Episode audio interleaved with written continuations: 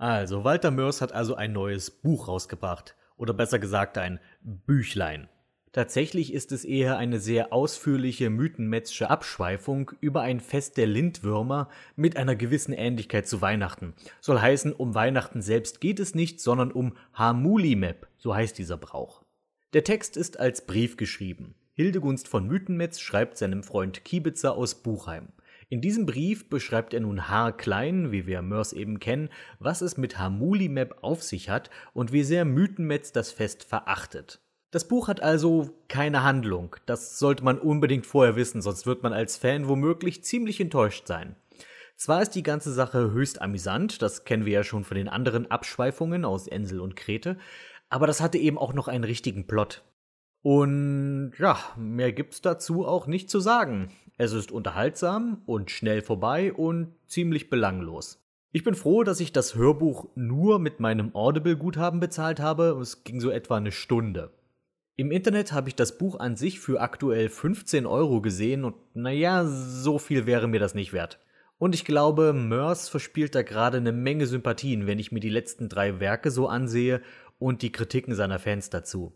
Labyrinth war Expositions-Overkill, das Buch, Insomnia hatte interessante Ideen, zog sich aber wie Kaugummi und nun Hamulimap geht kaum als Zamonien-Roman durch, nicht mal als Zamonien-Novelle.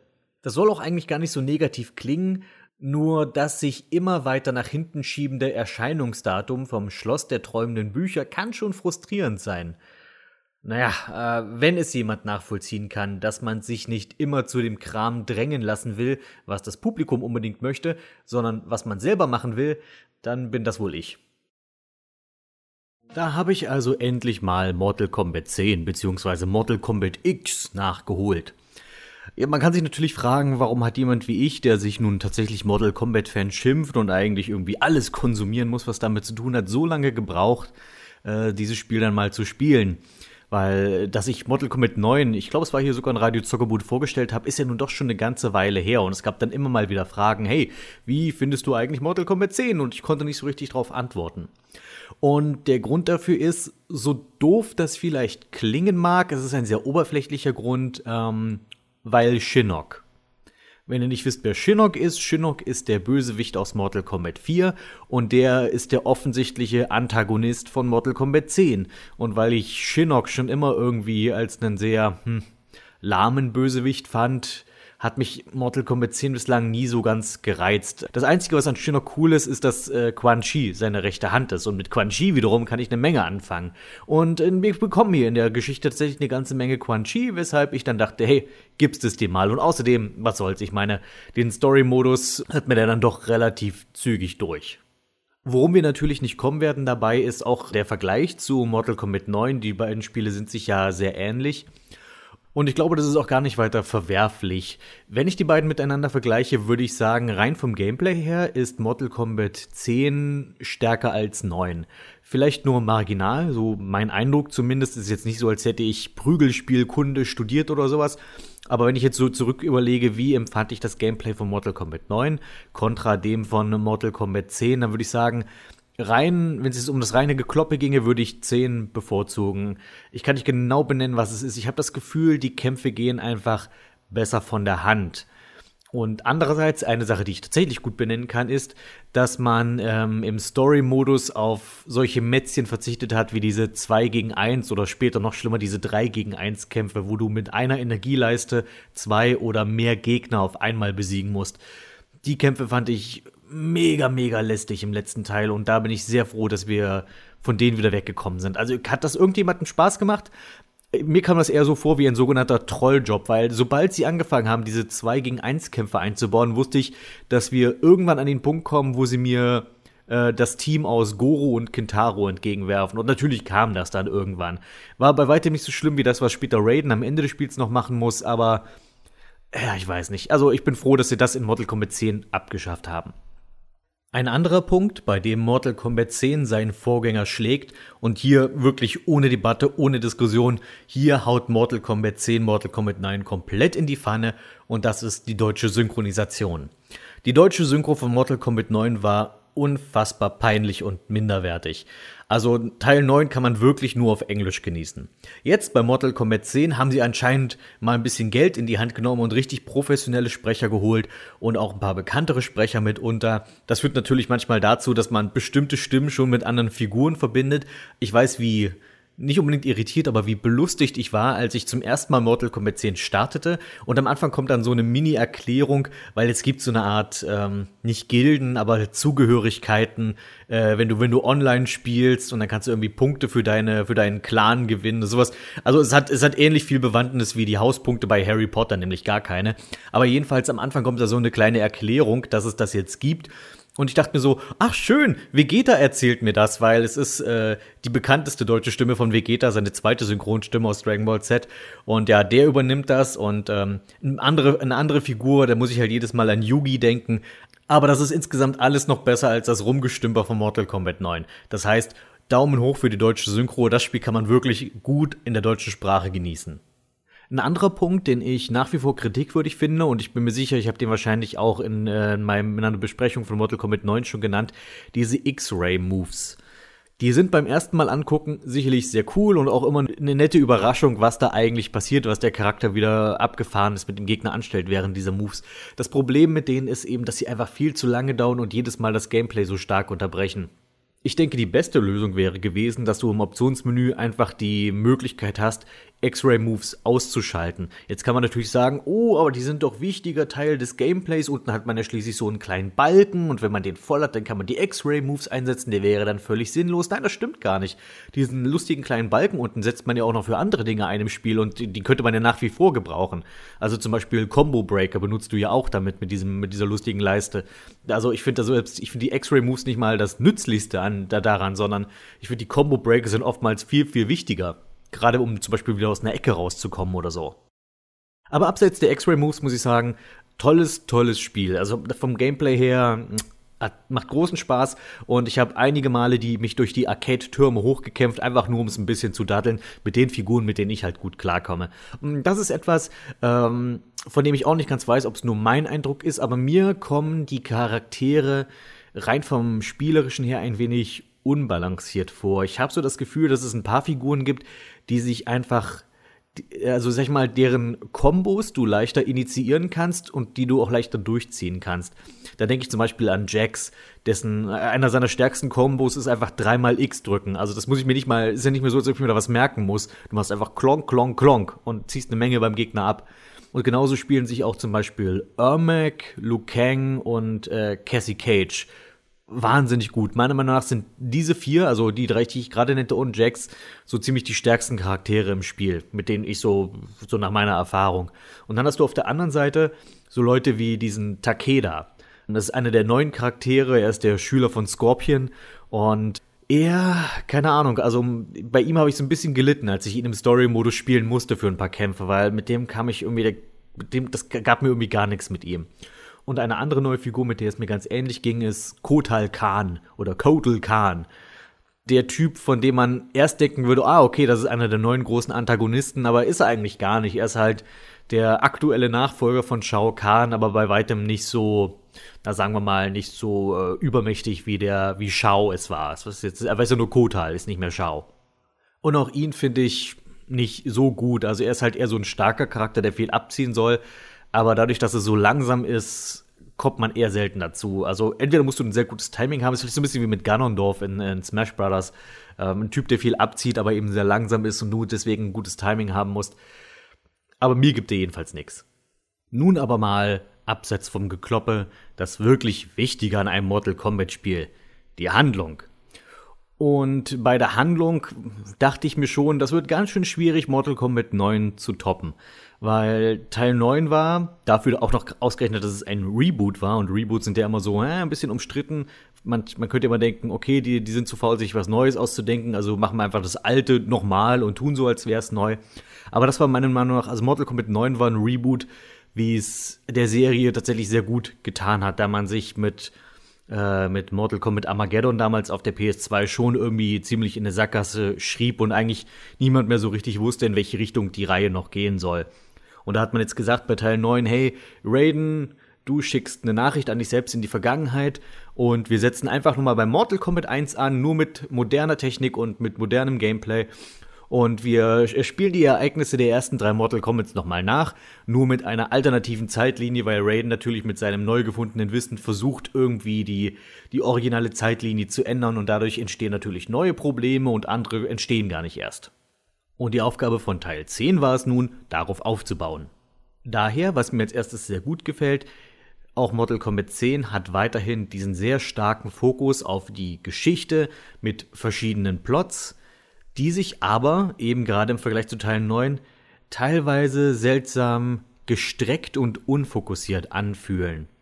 Das ist deshalb gerade komisch, weil man eigentlich meinen müsste, jetzt nachdem der Reboot durch ist und man quasi komplett eine, sag ich mal, eine weiße Leinwand geschaffen hat für die Macher, nachdem man sagt hat, okay, wir haben die grundsätzliche Story jetzt abgehakt im Reboot und ab jetzt können wir einfach machen, was wir wollen. Wir haben Narrenfreiheit. Und irgendwie habe ich das Gefühl, dass man es nicht so richtig nutzt oder dass man nicht so richtig wusste, was, wo man eigentlich hin wollte. Und der Vorgänger musste immerhin in einem Spiel den Plot von Mortal Kombat 1, 2 und 3 unterbringen und hat wirklich so ziemlich alles berücksichtigt, was bei den Charakteren wichtig ist. Mortal Kombat 9 hat die Hauptstory durchgebracht von allen drei Spielen und so ziemlich allen Kämpfern die Hintergrundgeschichte mit eingebaut. Mortal Kombat 10 hingegen hat nur einen Hauptplot, den es machen muss, und die Geschichten der Charaktere, die es dabei zu erzählen gilt, kommen für mich irgendwie zu kurz. Mal ein Beispiel, was ich meine. Wir haben also, die Struktur ist dieselbe von der, von der Story her wie bei Teil 9. Das heißt, du hast verschiedene Kapitel und in jedem Kapitel spielst du einen Kämpfer, bestreitest mit ihm verschiedene Kämpfe und treibst dessen Geschichte ein Stück weit voran. Das Problem ist in diesem Fall, dass eigentlich von, meinetwegen, du hast vier Kämpfe mit Raiden zu bestehen und von den vier Kämpfen fühlt sich nur einer wichtig für den Plot an. Und die anderen sind nur so Füllmaterial, damit du halt mehr Kämpfe mit Raiden hast. Der eine wichtige Kampf mit Raiden ist, wenn er dem ähm, wiedergeborenen Liu Kang besiegt, dessen Tod ja auf seine Kappe geht, auf seine Strohkappe. Aber die anderen Kämpfe ist sowas wie irgendein Flashback, wo mal Baraka auf einem Boot begegnet ist. Und ja, hier ist der Kampf. Und das hat nichts mit der restlichen Handlung zu tun. Das ist einfach nur, wir brauchten noch einen Kampf mehr für Raiden. Und tut mir leid, Raiden sollte sich nicht mit Strauchdieben wie Baraka prügeln müssen. Das schlimmste Beispiel dafür ist ähm, Kotal Khan. Leider wieder auch wie beim Gameplay. Bei seinem Kapitel sind wirklich alle Kämpfe belanglos. Also der Plot in seinem Abschnitt ist einfach, okay, er ist jetzt der neue Imperator von Outworld. Allerdings herrscht ein Bürgerkrieg in Outworld, weil es gibt noch jemand anders, der Anspruch auf den Thron erhebt. Und dieser jemand, das ist Melina, einer der interessanteren Aspekte, komme ich gleich zu. Melina ähm, greift sozusagen irgendwie seine Kutsche an und ja, und jetzt gibt's halt einen kleinen Straßenkampf mit Melinas Truppen gegen Kotal Khans Truppen und als Kotal Khan bekämpfst du jetzt einfach vier Leute, die für Melina arbeiten und äh, ja, das war's dann schon. Dabei wäre es eigentlich viel interessanter gewesen, auch wieder hier ein Flashback zu machen und zu zeigen, okay, wie war denn der Aufstieg von Kotal Khan? Weil das ist eine Figur, von dem haben wir vorher noch nie was gehört, noch nie was gesehen. Wer ist das? Erklärt mir das. Nein, stattdessen haben wir nachher mal einen kurzen Flashback, wo wir ihn quasi vor seinem Aufstieg sehen, aber das ist in, in, einem, in, einem, in einer Rückblende eines anderen Charakters. Da geht es eigentlich gar nicht mehr so sehr um ihn. Stattdessen müssen wir quasi diese eine Straßenkampf-Arena jetzt einfach viermal ab abklopfen und es passiert eigentlich nichts wirklich. Was, was hat der Kampf gegen Tanja der, im Plot vorangebracht, außer dass du halt gegen Tanja gekämpft hast? Aber dass man Melina zu so einer, sag ich mal, wichtigen Rolle verholfen hat, ist schon interessant. Damit hatte ich nicht gerechnet. Ich war wirklich sehr überrascht, als ich plötzlich von Imperatorin Melina hörte. Aber sie gibt schon Sinn, weil Shao Kahns Stieftochter war Kitana Allerdings hatte er schon den Verdacht, dass sich Kitana von ihm abwenden könnte und sozusagen seine Erbin musste er enterben, mal abgesehen davon, dass Kitana inzwischen tot ist. Und ähm, er hatte ja schon im, im Teil davor in Mortal Kombat 9 ja, sag ich mal, Melina erschaffen lassen. Sie ist ja ein Klon von Kitana, allerdings loyal zu Shao Kahn. Und das heißt, sie ist nun die wahre Erbin seines Thrones. Das Problem ist nur, Melina ist nicht ganz helle und sie ist wahnsinnig und einfach nicht unbedingt eine geeignete Imperatorin und wird deswegen von den anderen Generälen des, des Khans gestürzt und die setzen einfach einen neuen Herrscher auf den Thron. Das ist dann Kotal Khan. Und hier muss ich auch sagen, was ich meiner Meinung nach für eine sehr verschwendete Gelegenheit halte. Warum nicht Raiko? Erinnert sich noch jemand an Raiko, der Typ, die rechte Hand von Shao Kahn, wenn gerade Shang Tsung nicht in der Gegend war? Ich habe immer das Gefühl, dass, dass Raiko immer so ein bisschen das, das Stiefkind war von, äh, von den Mortal Kombat-Machern. Eigentlich ein Charakter, mit dem man so viel machen könnte, aber eigentlich auch jemand, der irgendwie immer so ein bisschen vergessen wird und nur eine Randerscheinung ist. Und das, was ich nun mal an Raiko mag, ist, dass von diesem sehr exzentrischen Hofstaat, den Shao Kahn da um sich herum hatte, mit Shang Tsung und manchmal Quan Chi und äh, Goro, Kintaro, Raiko wirkte immer wie der Typ, der immer einen klaren Kopf behält, der sich nicht in wahnsinnige Bösewichtslache stürzte, sondern der, er war eben der General von Shao Kahns Armee und ich hatte immer so den Eindruck, okay, Shao Kahn, das ist halt der stärkste Typ und sitzt deshalb auf dem Thron, aber so richtig helle und ein richtig guter Anführer ist er eigentlich nicht. Und das, das wirklich harte Tagewerk, das übernimmt immer Raiko, weil er kümmert sich um die ganze Armee von Outworld und er befehligt die Armee. Und er ist sowas wie Shao Kahns rechte Hand und sein, sein Schulterengel, der sagt, ey du, Alter, wie wär's mal, wenn du das nicht machst? Das ist jetzt politisch gesehen nicht so klug oder so. Und insofern hatte ich eigentlich, hätte ich gedacht, wäre es eine interessantere Story gewesen, wenn Raiko jetzt sozusagen die Rolle von Kotal Khan spielt. Also im Sinne von, er ist der Typ, der, der sieht, dass Melina nicht geeignet ist, den Thron von Outworld zu besteigen. Und der nächste in der Rangfolge, so rein von der Hackordnung her, wäre ja er. Melina hingegen mit ihrem eigenen zusammengestellten Hofstaat sorgte bei mir für eher immer so ja fast ein bisschen kichern. Also was für eine großartige, schlagkräftige Truppe hat sich Melina zusammengestellt. Also wir haben sie selbst, Melina, sie hat Kano, sie hat Baraka, sie hat Tanja und nicht zu vergessen Rain. Oh mein Gott, die restlichen Outward-Leute können einpacken. Sie hat Rain. Ich meine, das ist doch echt das ultimative B-Team. Andererseits sollte ich da nicht zu laut lachen. Ich meine, mein Team wäre Omod aus Pokémon, Schocker aus Spider-Man und Bata aus Dragon Ball. Hm. Aber dann gibt's die Punkte im Plot, von denen ich finde, die sind tatsächlich gut gelungen und auch sehr clever gelöst.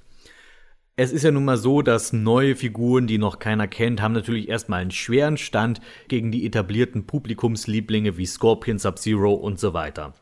Und hier, dadurch, dass der Plot 25 Jahre nach dem letzten spielt, wollte man vier neue Helden etablieren so eine Art äh, Heldenteam, äh, die alle Verbindungen zwar haben zu alten Charakteren, aber sozusagen jetzt als die nächste Generation von Mortal Kombat Helden aufgebaut werden soll.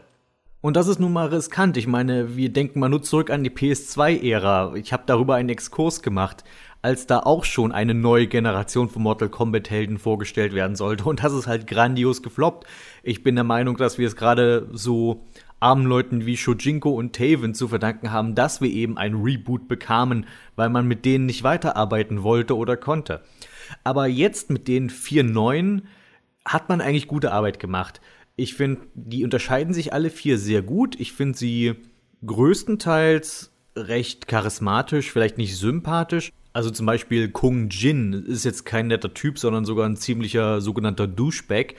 Aber er hat auch seine guten Charaktermomente. Er ist ein Typ, der ist nicht unbedingt geeignet für ein Team, obwohl er sich später dann ins Team sozusagen einfügt. Er lernt ja ein bisschen was dazu mit seiner Reise und so weiter. Aber der einfach trotzdem eine, sehr nützlich ist und eine klare, eine klare Position im, äh, im, im Team hat, der sich auch mit Outworld-Geschichten und Gesetzen auskennt und so weiter.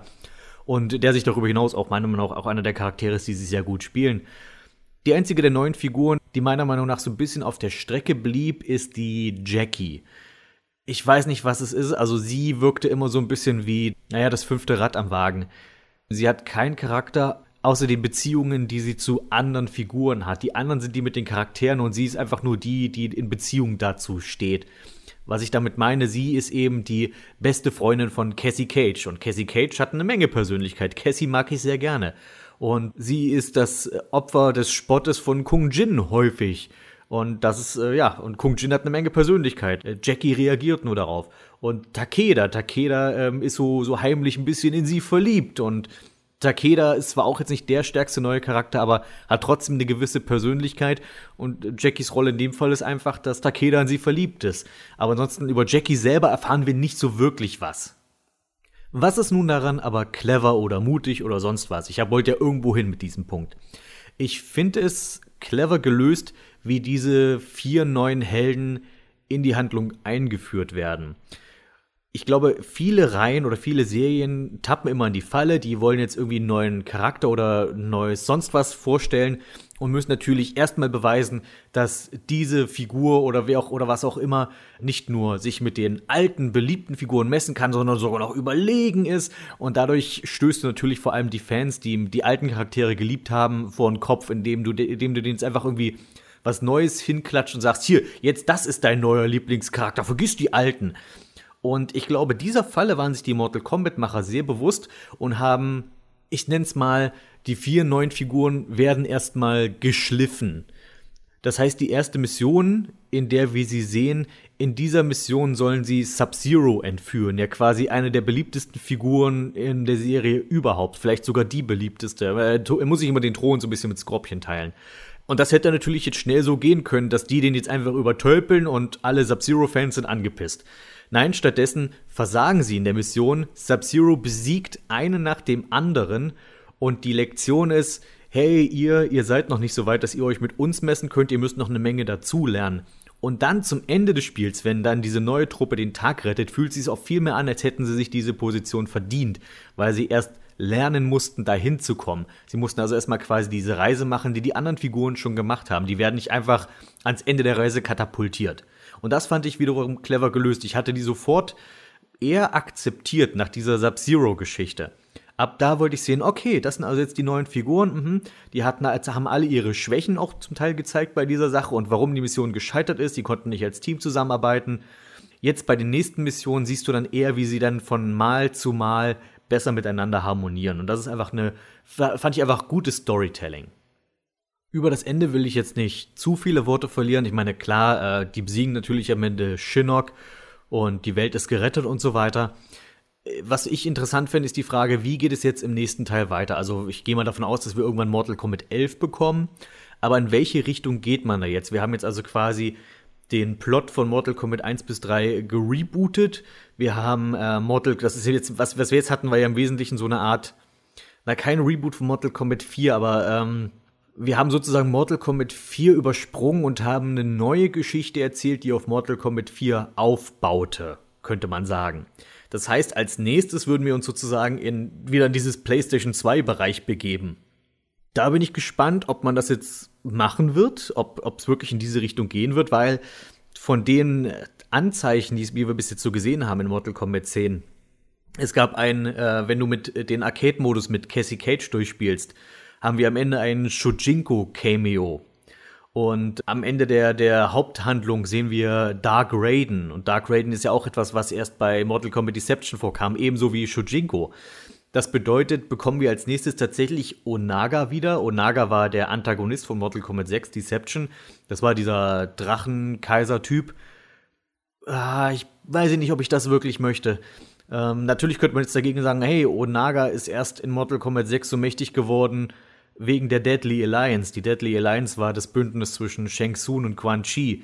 Und ähm, da sowohl Shang Tsung als auch Quan Chi in der neuen Zeitlinie tot sind, ähm, weiß ich nicht, wie Onaga zurückkommen soll. Außerdem ist das Amulett von Shinnok jetzt in äh, Dark Raidens Besitz. Was ich mir vorstellen könnte, ist, dass wir tatsächlich in einem neuen Spiel, keine Ahnung, dass wir jetzt im nächsten Teil wirklich so eine Art Krieg zwischen der Erde und Outworld haben, Allerdings, anstatt zu sagen, yay, Erde, wir müssen mit den Erdenkriegern gegen Outworld kämpfen, haben wir jetzt ja schließlich den ähm, sehr verbitterten Null-Toleranz-Donnergott, der sagt, ich beschütze die Erde mit allen Mitteln. Ich verteidige sie nicht mehr nur. Wer die Erde bedroht, der wird von der Erde zerschmettert. Das ist ja die Essenz des Dark Raiden-Charakters. Er ist immer noch der Beschützer des Erdenreiches, aber er beschützt es jetzt durch, äh, durch Aggression, durch Angriff. Was bedeutet, dass ich schon durchaus sehen könnte, dass ähm, wir irgendwann Erdenkrieger haben, die vielleicht die Seiten wechseln, um, um jetzt Raiden zu besiegen, oder dass wir vielleicht sogar mehr äh, aus der Sicht von Outworld kämpfen mit äh, Kotal Khan oder so weiter. Also ich hoffe mal nicht, dass wir, dass wir die Rückkehr von Onaga haben. Ich glaube eher im nächsten Teil wird es um, äh, um Raidens dunkle Seite gehen. Was nichts Schlechtes ist. Ich meine, das hat man in den PS2-Teilen nie so richtig ausgeschöpft. Die haben auch dort Dark Raiden eingeführt, aber er hat nie so richtig was. Also er hat keine Rolle in Mortal Kombat Armageddon gespielt, was er eigentlich die Fortsetzung gewesen wäre, in denen es eigentlich um ihn hätte gehen sollen. Stattdessen hat er einfach so einen kurzen Auftritt, wird von Taven verprügelt und das war's mit Dark Raiden im Wesentlichen. Also insgesamt mein Eindruck von Mortal Kombat 10, eine wirklich sehr tolle Ergänzung des Mortal Kombat Franchises. Schönes Gameplay, Story geht völlig in Ordnung, hat hier und da seine Schwächen, habe ich alles genannt eben. Also wer Fans des Franchise ist, der macht absolut damit nichts verkehrt. Ist für mich, schlägt für mich die meisten älteren Teile von Mortal Kombat ziemlich, eher, ziemlich easy. Äh, die DLC-Charaktere, die waren bei mir schon mit drin in diesem, die Version, die ich gekauft habe. Da hatte ich schon diese, diese, hier, da hatte ich Leatherface und Jason Voorhees und sowas mit drin. Äh, es ist nett, dass die da sind. Ich hätte sie nicht gebraucht und ich hätte sie mir auch nicht gekauft. Also nicht extra. Bei mir waren sie halt, wie gesagt, schon dabei. Also ich spiele nicht Mortal Kombat, um äh, Leatherface zu spielen, sagen wir es so. Also, pff, ja, nice to have, aber mehr eben auch nicht. Wir führen ein Gespräch fort, das wir letztes Jahr um die Zeit, war es schon fast wieder, ne? Das war doch. Ja. Dezember sein, ja. 17. Immer so um die Weihnachtszeit. Also, wir führen ein Gespräch fort, das wir letztes Jahr schon auf einem anderen Kanal, ich werde es hier unten irgendwo verlinken, ähm, äh, angefangen haben, und zwar über die Star Wars-Filme. Nur haben wir Episode 1 bis 6 schon abgehakt. Deswegen geht es heute quasi um Star Wars The Next Generation. Also alle, alle Filme der neuen Generation, alles ab Episode 7. Mit, mit Picard oder? Natürlich. Ja, Star Trek wäre auch mal so ein Thema, aber das äh, an einem ah, anderen Tag. Ja. Ähm, genau. Wie war denn, wie war denn so die, die Reaktion, als es hieß, es gibt wieder neue Star Wars-Filme? Ja, bei mir war es so, ich, ich war jetzt wenig überrascht. Äh, Gerade nachdem äh, Disney ja dann die Lizenz sowieso gekauft hatte, dachte ich nicht, dass die die kaufen, um dann äh, die rumliegen zu lassen oder nur oder nur ähm, ähm die, die irgendwelche VHS-Rechte noch abzugreifen oder sowas.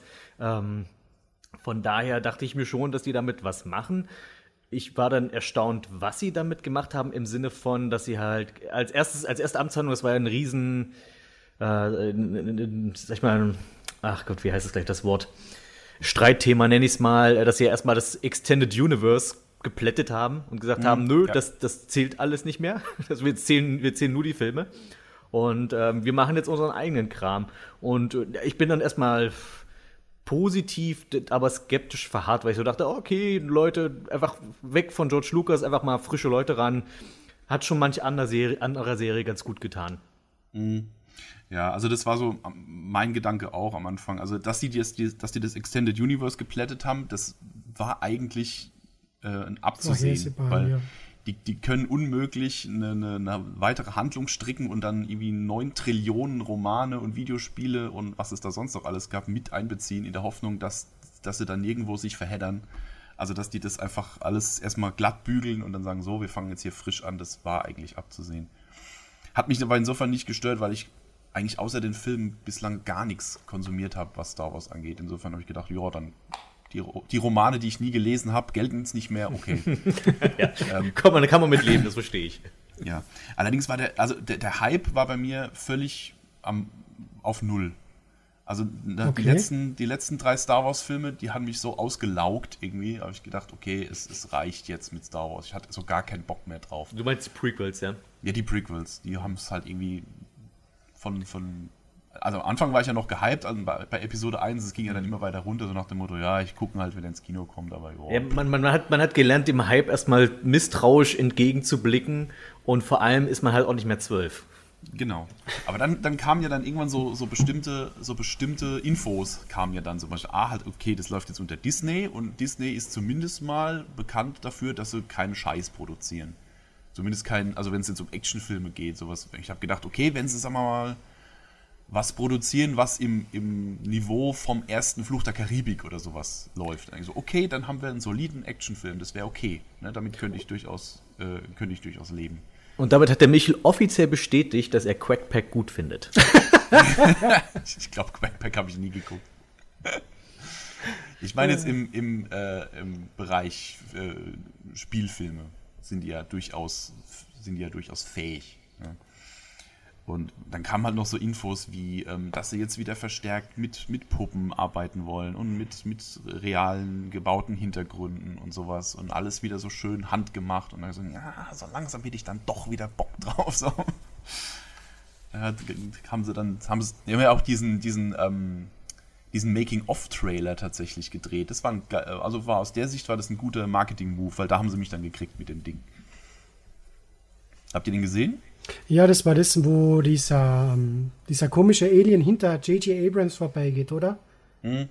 Genau. genau. Also halt einfach so, so den, als Trailer einfach so Material vom Set gezeigt ja, haben. Genau. Wie sie da Puppen bauen und den, den Millennium Falken aus Holz da gezimmert haben und so.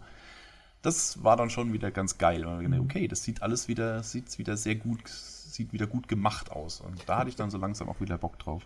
Das war bei mir äh, circa der Ursprung, wo ich dann wieder richtig hyped war. Ich meine, mir hat schon der allererste Trailer von Disney zu Star Wars irrsinnig geflasht und zwar, wo man Darth Vader mit zwei Sturmtrupplern durch Disneyland marschieren sieht. Das war für mich das absolute Highlight und ich habe mir gedacht, yes, genau so muss das gehen. Und der Trailer, eben den du erwähnt hast, da habe ich mir dann auch gedacht, cool, also es könnte jetzt wirklich, wirklich was klasse, was richtig klasse werden. Dann ist äh, noch mit J.J. Abrams, der Regisseur, bekannt gegeben worden und die mir gedacht, ja, mhm. seine Star Trek-Filme waren richtig klasse und das hat er gemacht Ach, eigentlich als jemand, der Star Trek absolut nicht mögen hat, als er jünger war. Und dann haben wir gedacht, er ist jahrelang Star Wars-Fan und jetzt macht er einen Star Wars-Film. Das kann eigentlich nur gut werden. Dann ist dieser erste Trailer gekommen, äh, ein Jahr bevor der Film rausgekommen ist. Ich glaube, das war das Hörst du es, das Erwachen und man sieht halt wieder Finn äh, auf, wie heißt der Wüstenplanet noch einmal? Äh, äh, Jakku. Jakku, danke. Auf Jakku aufsteht. Äh, da war ich noch nicht so, da haben wir gedacht, ja, okay, ah, Millennium Falke, mhm. Und dann ist der erste richtige Trailer gekommen, wo man dann auch ein bisschen Wortschnitzel von der Leia hört, von der Ray, von Kylo mhm. Ren und so weiter. Und da ist es mal dann gedämmert, in, in nicht einmal sechs Monaten siehst du einen neuen Star Wars Film. Ein neuer Star Wars Film, der noch die Originalfilme spielt.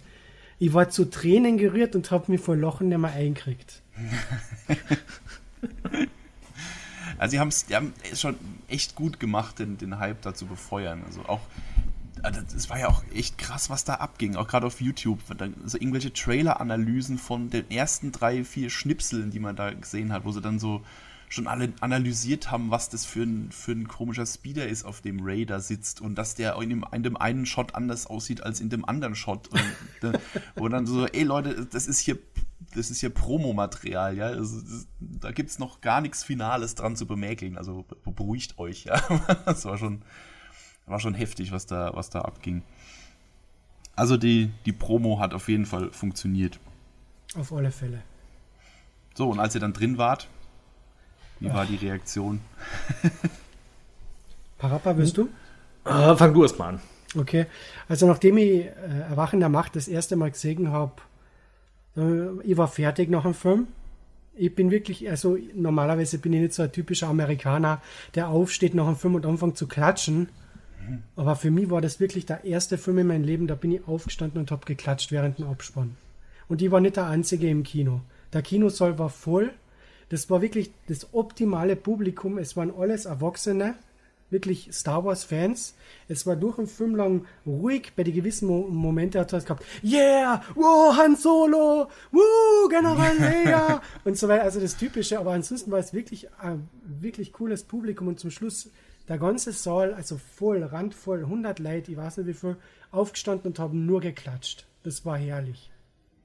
Mhm, kann ich mir vorstellen. Also bei uns war es leider nicht so euphorisch im Kino, glaube ich. Ich weiß es, nee, glaube ich zwar nicht, aber ich hatte auf jeden Fall, ich war auch sehr begeistert. Also ich hatte wirklich eine richtig gute Zeit im, im, im Kino. Während, also ne, gerade beim ersten Mal gucken. Ich war noch zweimal drin, glaube ich. Und ähm, im Nachhinein, natürlich findet man diverse Dinge, die man in dem Film bemäkeln kann, kann man auch gleich zu kommen, aber so für das, für das erste, der erste Eindruck ähm, war richtig geil im Kino.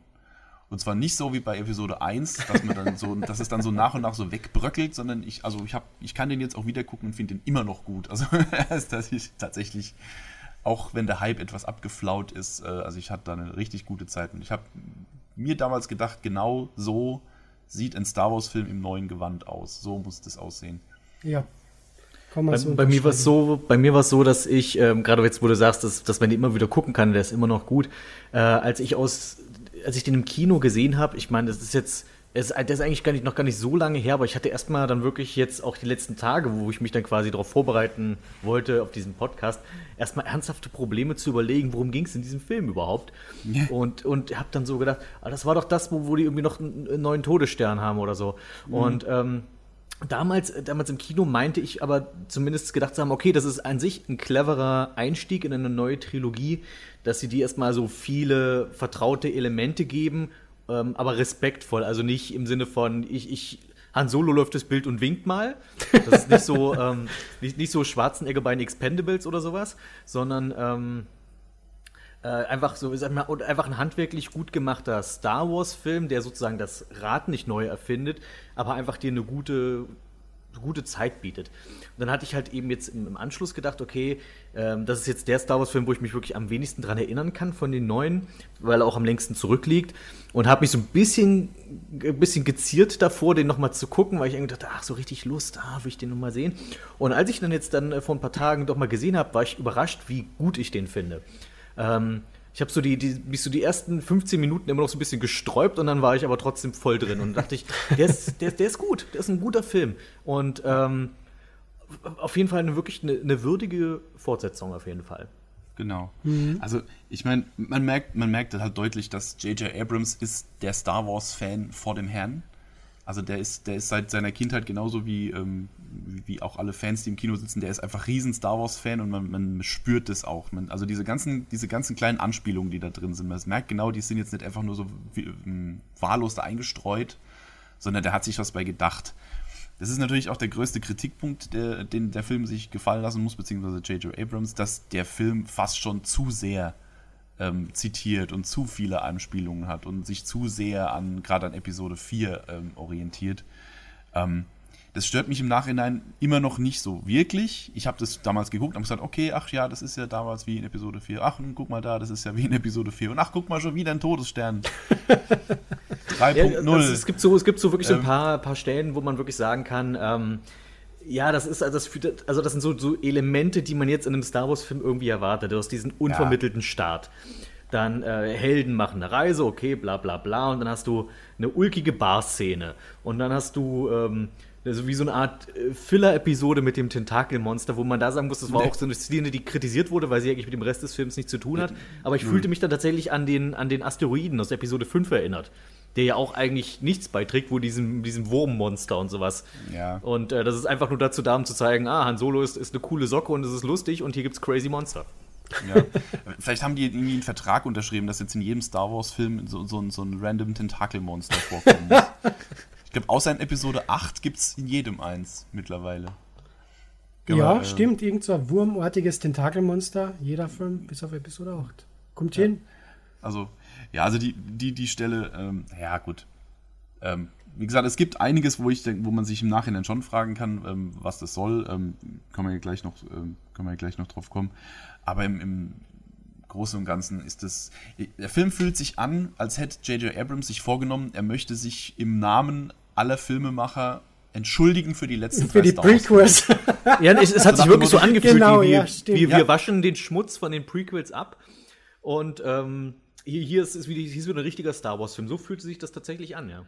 Genau, so. Ich weiß, ich weiß, wir, wir wissen es alle, hier habt ihr den Star Wars so, wie ihr es, haben, so wie ihr es gerne hättet. So, so fühlt sich das an.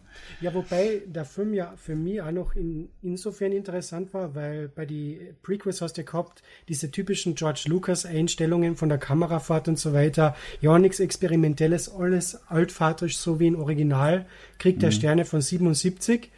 Und dann schaust du da Erwachen der Macht an und du hast dann moderne Kameraführung, Lensflares, total untypische Sachen für Star Wars.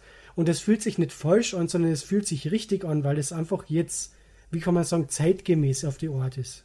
Mhm, genau. Ich meine, im er hat ja, er hat ja seine, seine Lensflares hat er ja Gott sei Dank ein bisschen zurückgeschraubt. Ja. Und ich so denke, der Sinn dahinter, also der Sinn hinter Erwachen der Macht, so wie der Parappa sagt, war schon wirklich, oder äh, du, Michi, äh, wir entschuldigen uns, wie die Prequels waren, und wir geben euch jetzt, was ihr kennt. Und das haben damals auch viele spekuliert. Der Film ist jetzt einfach viel aufgewärmtes von der Originaltrilogie und machen dann mit dem nächsten Episodenfilm alles neu. Und genau. ich denke, das war ein richtiger Schritt. Absolut, ja. ich bin da auch, also ich finde auch, finde besser, dass man eher diese Route verfolgt, als jetzt zu sagen, oh, wir müssen äh, auf den Prequels aufbauen, wir brauchen mehr CGI. Mhm. Nee, ich denke, das war jetzt auch mal äh, war nötig, um die, die Fans wieder auf ähm, wieder einzustimmen, so nach dem Motto, okay, es gibt wieder Star Wars und so wird es aussehen. Also ne, habt, habt keine Furcht, es wird wieder gut. Und ähm, fand ich auch okay, wenn die Herangehensweise. Und hab, an, am Schluss habe ich gedacht, okay, es war viel zitiert, es war viel wie früher. Ähm, passt jetzt für den Film. Für den nächsten hätte ich dann gern ein bisschen was Neues. Und äh, werden wir ja nachher noch drauf kommen, das gab es ja auch so einiges Neues. Mhm. Ähm, aber das hat mich jetzt im ersten Film nicht gestört. Wie findet ihr denn die neuen, die neuen Figuren, den neuen Cast?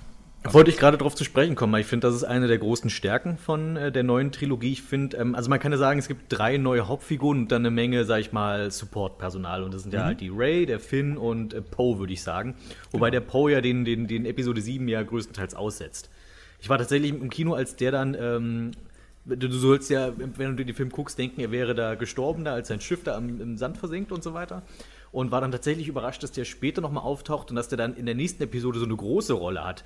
Weil, ja, kann, äh, ich, kann ich was dazu sagen? Er hätte ja. nämlich sterben sollen. Das war ursprünglich der Plan. Also der hätte tatsächlich einfach bei dem Crash hätte er sterben sollen, weil er war dann wohl äh, so sympathisch und, und, irgendwie hat sich so gut angefühlt für den Film, dass sie dann im Nachhinein beschlossen haben, äh, nee, wir lassen ihn drin und bauen ihn dann später wieder weiter auf, die als Figur. Also genau, weil er halt für den restlichen Film auch wirklich, also er fliegt dann nachher mit rum und so weiter, aber du hättest den Film auch danach ohne ihn erzählen können. Ähm, und ich hatte erst so, ich hatte gedacht so, okay, ach, das ist jetzt hier der, der Wedge Antilles von, von dieser Trilogie. so. der, der Typ, der irgendwie so ein Fan-Favorite ist, aber keiner weiß so richtig warum.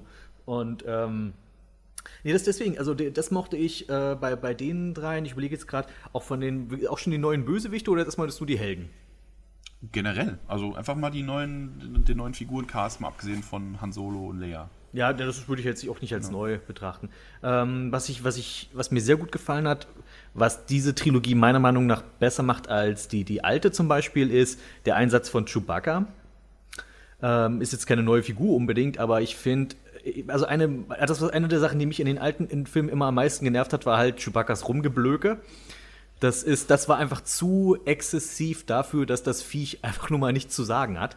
Und mhm. ähm, hier war es so, äh, wurde er sehr viel spärlicher, aber dafür effektiver eingesetzt. Also äh, hier ist, ist Chewie zwar schießt ein bisschen mit und rennt ein bisschen rum, aber er ist in erster Linie wirklich hier für Comedic Relief da. Und das funktioniert tatsächlich gut. Also ich finde, in, in, in, sowohl hier, ich meine, wir reden nachher erst über 8, aber ich meine, sowohl hier als auch in 8 hat, äh, hat Chewbacca für mich da wirklich gut funktioniert, als wirklich immer mal auflockernd, lustig, ähm, diese, diese Beziehung, die er zu Han Solo hat und eigentlich ähm, also wie gesagt, also das war, Chewbacca war für mich wirklich einer der positiven Aspekte, was früher immer einer meiner Negativaspekte war. Mhm. Ja, das, das, mit, so, mit so Figuren muss man halt echt sparsam umgehen. Das, ich fand es in den alten Filmen nie so wirklich störend, aber es stimmt schon. Also gerade eine mhm. Figur, die nicht, eigentlich nicht sprechen kann, muss man halt gucken, dass man die nicht übertreibt. Ja, man hat ja jetzt auch wirklich einmal gemerkt, äh, weil in, die, in der alten Trilogie haben sie immer nur davon geredet, wie stark Chewbacca und so weiter ist und man hat aber nie wirklich gesehen, was er außer mit seinem komischen Blaster immer gemacht hat. In den neuen Filmen sieht man aber wirklich jetzt, er zeigt seine Stärke und es ist wirklich mhm. toll, dass man nicht nur darüber redet, sondern wirklich zeigt. Eine ganz tolle Szene, das hat jetzt zwar nichts mit der Stärke zu tun, aber aus Nummer 7 ist auch, wie er dann in der, äh, wie heißt die, nicht Rebellenbasis, die, na. Die Starkiller-Basis? Nein, nein, nein, nein äh, nicht die Rebellen, sondern wir haben jetzt die. Die Widerstand. Den Widerstand, Widerstand Dankeschön. Ja. Anderes äh, Wort, selbe Sache, aber sehr Ja, genau. genau. Äh, als er auf der Widerstandsbasis ist und von dieser Ärztin verarztet wird und der so, ja, du warst ein ganz tapferer Kerl. die, die Szene, an die musste ich nämlich auch denken. Und ähm, wenn er dann später eben auf Starkiller-Basis, wo es ja immer schneit und sich dann, äh, die, anderen, die anderen streiten sich darum, wie es weitergeht und er beklagt sich, dass es kalt ist. ist äh, Ach, die ist kalt. ja, das war schön.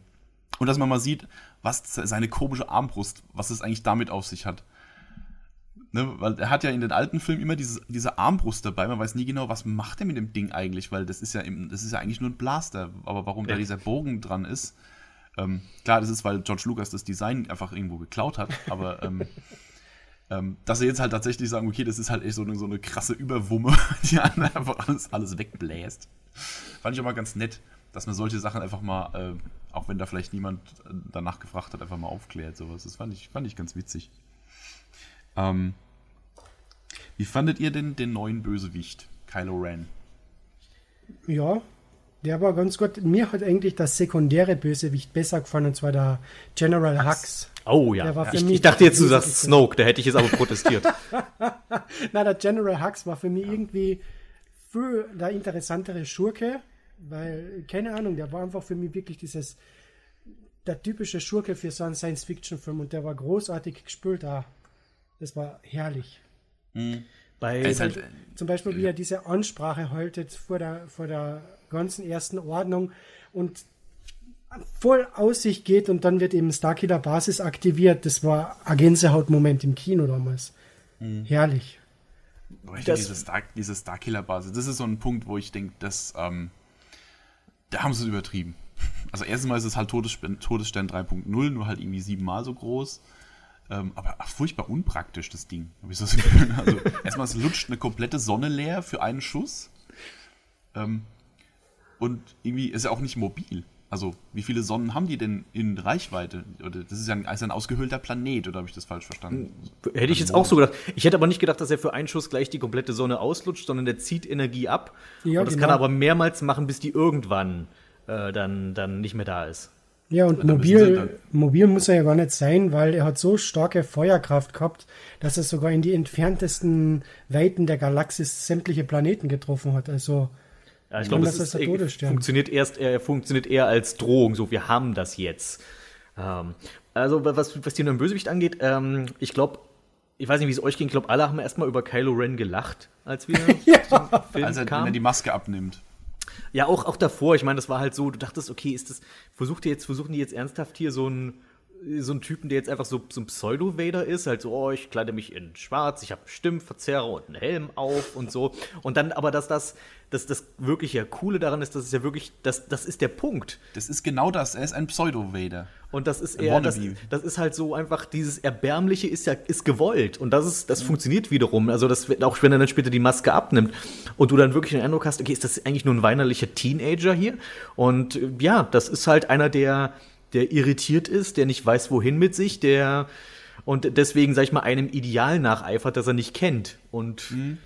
Genau. Deswegen, deswegen funktioniert das. Und der andere, und das passt dann auch wiederum, und das finde ich, dieses Zusammenspiel mit ihm und dem äh, hier General Weasley, ähm, dem, dem Rothaarigen. General Hux. Ja, genau. Ich musste, ich denke immer die ganze Zeit, ach, das ist der, der verlorene Weasley-Bruder. ähm, und äh, das, die, ich meine, die Ansprache hat gut funktioniert. Ich meine, okay, ich dachte jetzt so zwischendurch, ah, okay, warum zitieren wir nicht gleich Goebbels? Also, weil er, die, die Ansprache war halt wirklich so extrem an die Zeit angelehnt und dann reißen die ganzen Sturmtruppen mhm. einen Arm hoch und so. Da dachte okay, war ein bisschen sehr offensichtlich hier, was Aber genau, was gewollt genau so gewollt. Ja. Also, es ist genau so gewollt. Die wollen so diese, diese, diese Leni Riefenstahl-Optik wollten sie da wieder mit aufgreifen. Das ist schon genauso gedacht. Ich meine, das ist ja, ist ja total. Ja, ich meine, das hat funktioniert. Die, die Szene hat wirklich. Schwarz-Weiß-Rot und so. Die, schon, die Szene hat wirklich gut funktioniert davon mal ab. Ja. Aber den, den, der war für mich auch ein Highlight. Also auch in beiden Filmen, weil er eben.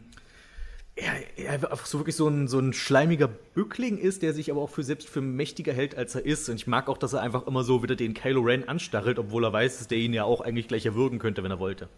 Ja, also dass er in beiden Filmen funktioniert, das, da, gebe ich, da bin ich anderer Meinung. Da okay. können wir gleich bei Episode 8 noch ja, ja. dazu kommen. Mhm. Weil, also in, in, Episode 7 fand ich ihn super als Bösewicht, allein weil er halt ähm, so unfassbar aufbrausend ist, man, man noch, noch spürt quasi, was man von dem noch alles so zu erwarten mhm. hat quasi.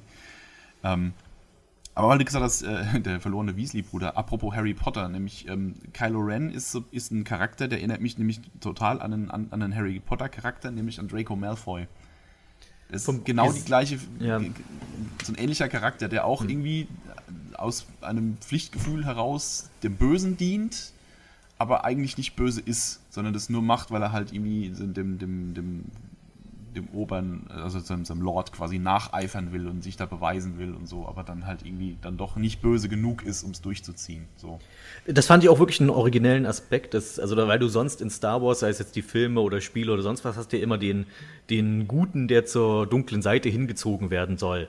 Und dann geht es dann darum, ob er dem verfällt oder nicht. Und hier hast du quasi ja dem, den Bösen, der sich zur Lichtseite hingezogen fühlt. Das hat man einfach so zumindest in dem Fall noch nicht wirklich. Also der wirklich damit mhm. darum kämpft, dass er ja böse sein muss und so weiter. Ich glaube, er sagt das sogar irgendwie so relativ klar in diesem, in dem Film, dass er sagt, ah, ich spüre schon wieder die helle Seite und so weiter in mir. Und das einfach mal eine nette Verdrehung ist, zumindest des alten Klischees. Mhm, genau. Ja, es ist, also es wäre jetzt auch doof, wenn sie jetzt schon wieder einen hätten, der, den sie, der eigentlich gut ist und der sie dann, der dann bekehrt wird und so. Also das hatten sie jetzt ja schon zweimal. Ähm, insofern ist es eine ganz nette äh, neu, mal eine neue Interpretation davon. Also ich finde den als, also ich habe auch geschluckt, als ich ihn zum ersten Mal gesehen habe im Kino, aber ähm, nach, nach ein bisschen drüber nachdenken finde ich den als Charakter eigentlich ziemlich gut. Ich finde auch von den, von den neuen ähm, auch Figuren, dass die, die, dass die eben nicht das wäre, ist ja auch eine Falle, in die man leicht hätte tappen können, dass die eben auch alle dann einfach jetzt nur, sag ich mal, ein Abklatsch von einem alten Star Wars Charakter sind. So, ah ja, Ray ist jetzt der neue Luke und Finn wird jetzt der neue Han oder sowas. Das haben sie ja nicht gemacht, mhm. so, sogar fast im Gegenteil. Also, dass ähm, äh, Ray schon als eine starke Persönlichkeit startet und Luke wird ja erst als solche geformt. Und ähm, Finn, dass der halt eigentlich wirklich einfach so ein feiger Deserteur ist im Wesentlichen, aber mit einem guten Kern, der aber trotzdem nicht an die Sache der Rebellion glaubt, sondern eigentlich immer nur versucht, seinen, seinen Hintern zu retten. Mhm. Ähm, und ich finde, das ist alles, das macht, also ich finde gerade Finn macht das sehr, sehr menschlich. Menschlicher als viele anderen Figuren, weil man gibt ja auch so immer den Vorwurf, auch bei den alten Star Wars-Filmen, damit meine ich die Prequels und die, die Originale, dass viele der Figuren halt nicht unbedingt Stereotype sind, aber eben doch sehr, sehr simpel gestrickt, fast hölzern sind und mhm. sich, ähm, das, das hängt natürlich auch mit den Dialogen zusammen, die George Lucas immer so geschrieben hat, die ja auch sich nicht immer sehr natürlich anfühlten. Ähm, und das finde ich, finde ich hier, viele der Figuren fühlen sich hier zumindest in Episode 7 tatsächlich sehr menschlich Und das finde ich Finn wirklich, würde ich fast sagen, einer meiner neuen Favoriten in, in, dem, ja. in dem Bereich. Finn ist, Finn ist ein super Charakter. Ähm, also allein, weil das mal so auch eine, eine, Art, ein Blickwinkel ist, den man noch nie gesehen hat, dass das halt ein, auch ein, einer der Bösen ist, in Anführungszeichen, nämlich halt so ein, so ein Soldat der Gegenseite, der dann halt desertiert. Ähm, Finde ich eine super Idee. Das Einzige, was mich, was mich so ein bisschen stört jetzt in, in beiden Filmen, dass, dass der so, ähm, dass der so wichtig ist für die. Also er wird ja dann auch hier von seiner ähm, äh, Kommandantin oder äh, Kapitän Fasma wird er ja dann auch immer wieder mit Namen genannt oder mit, mhm. seiner, mit seiner Nummer. Also die, die kennt genau seine Bezeichnung, als wäre der voll das hohe Tier und es ist voll die Riesennummer, dass der da jetzt ausgestiegen ist. Dabei ist er halt wirklich nur ein kleines Licht. Es ist so ein Standardsturmtruppler, der ja. so eine Basisausbildung äh, genossen hat. Und trotzdem äh, wird da ein riesen Tamtam immer um ihn gemacht. Also das, das finde ich so ein bisschen. Äh, ja, das, das ist seltsam, das stimmt. Äh, ich, ich, was ich halt daran mag, ist, dass eben, das finde ich auch für mich die, die stärkste Szene in den Trailer, den, äh, den, den Max vorhin äh, nannte.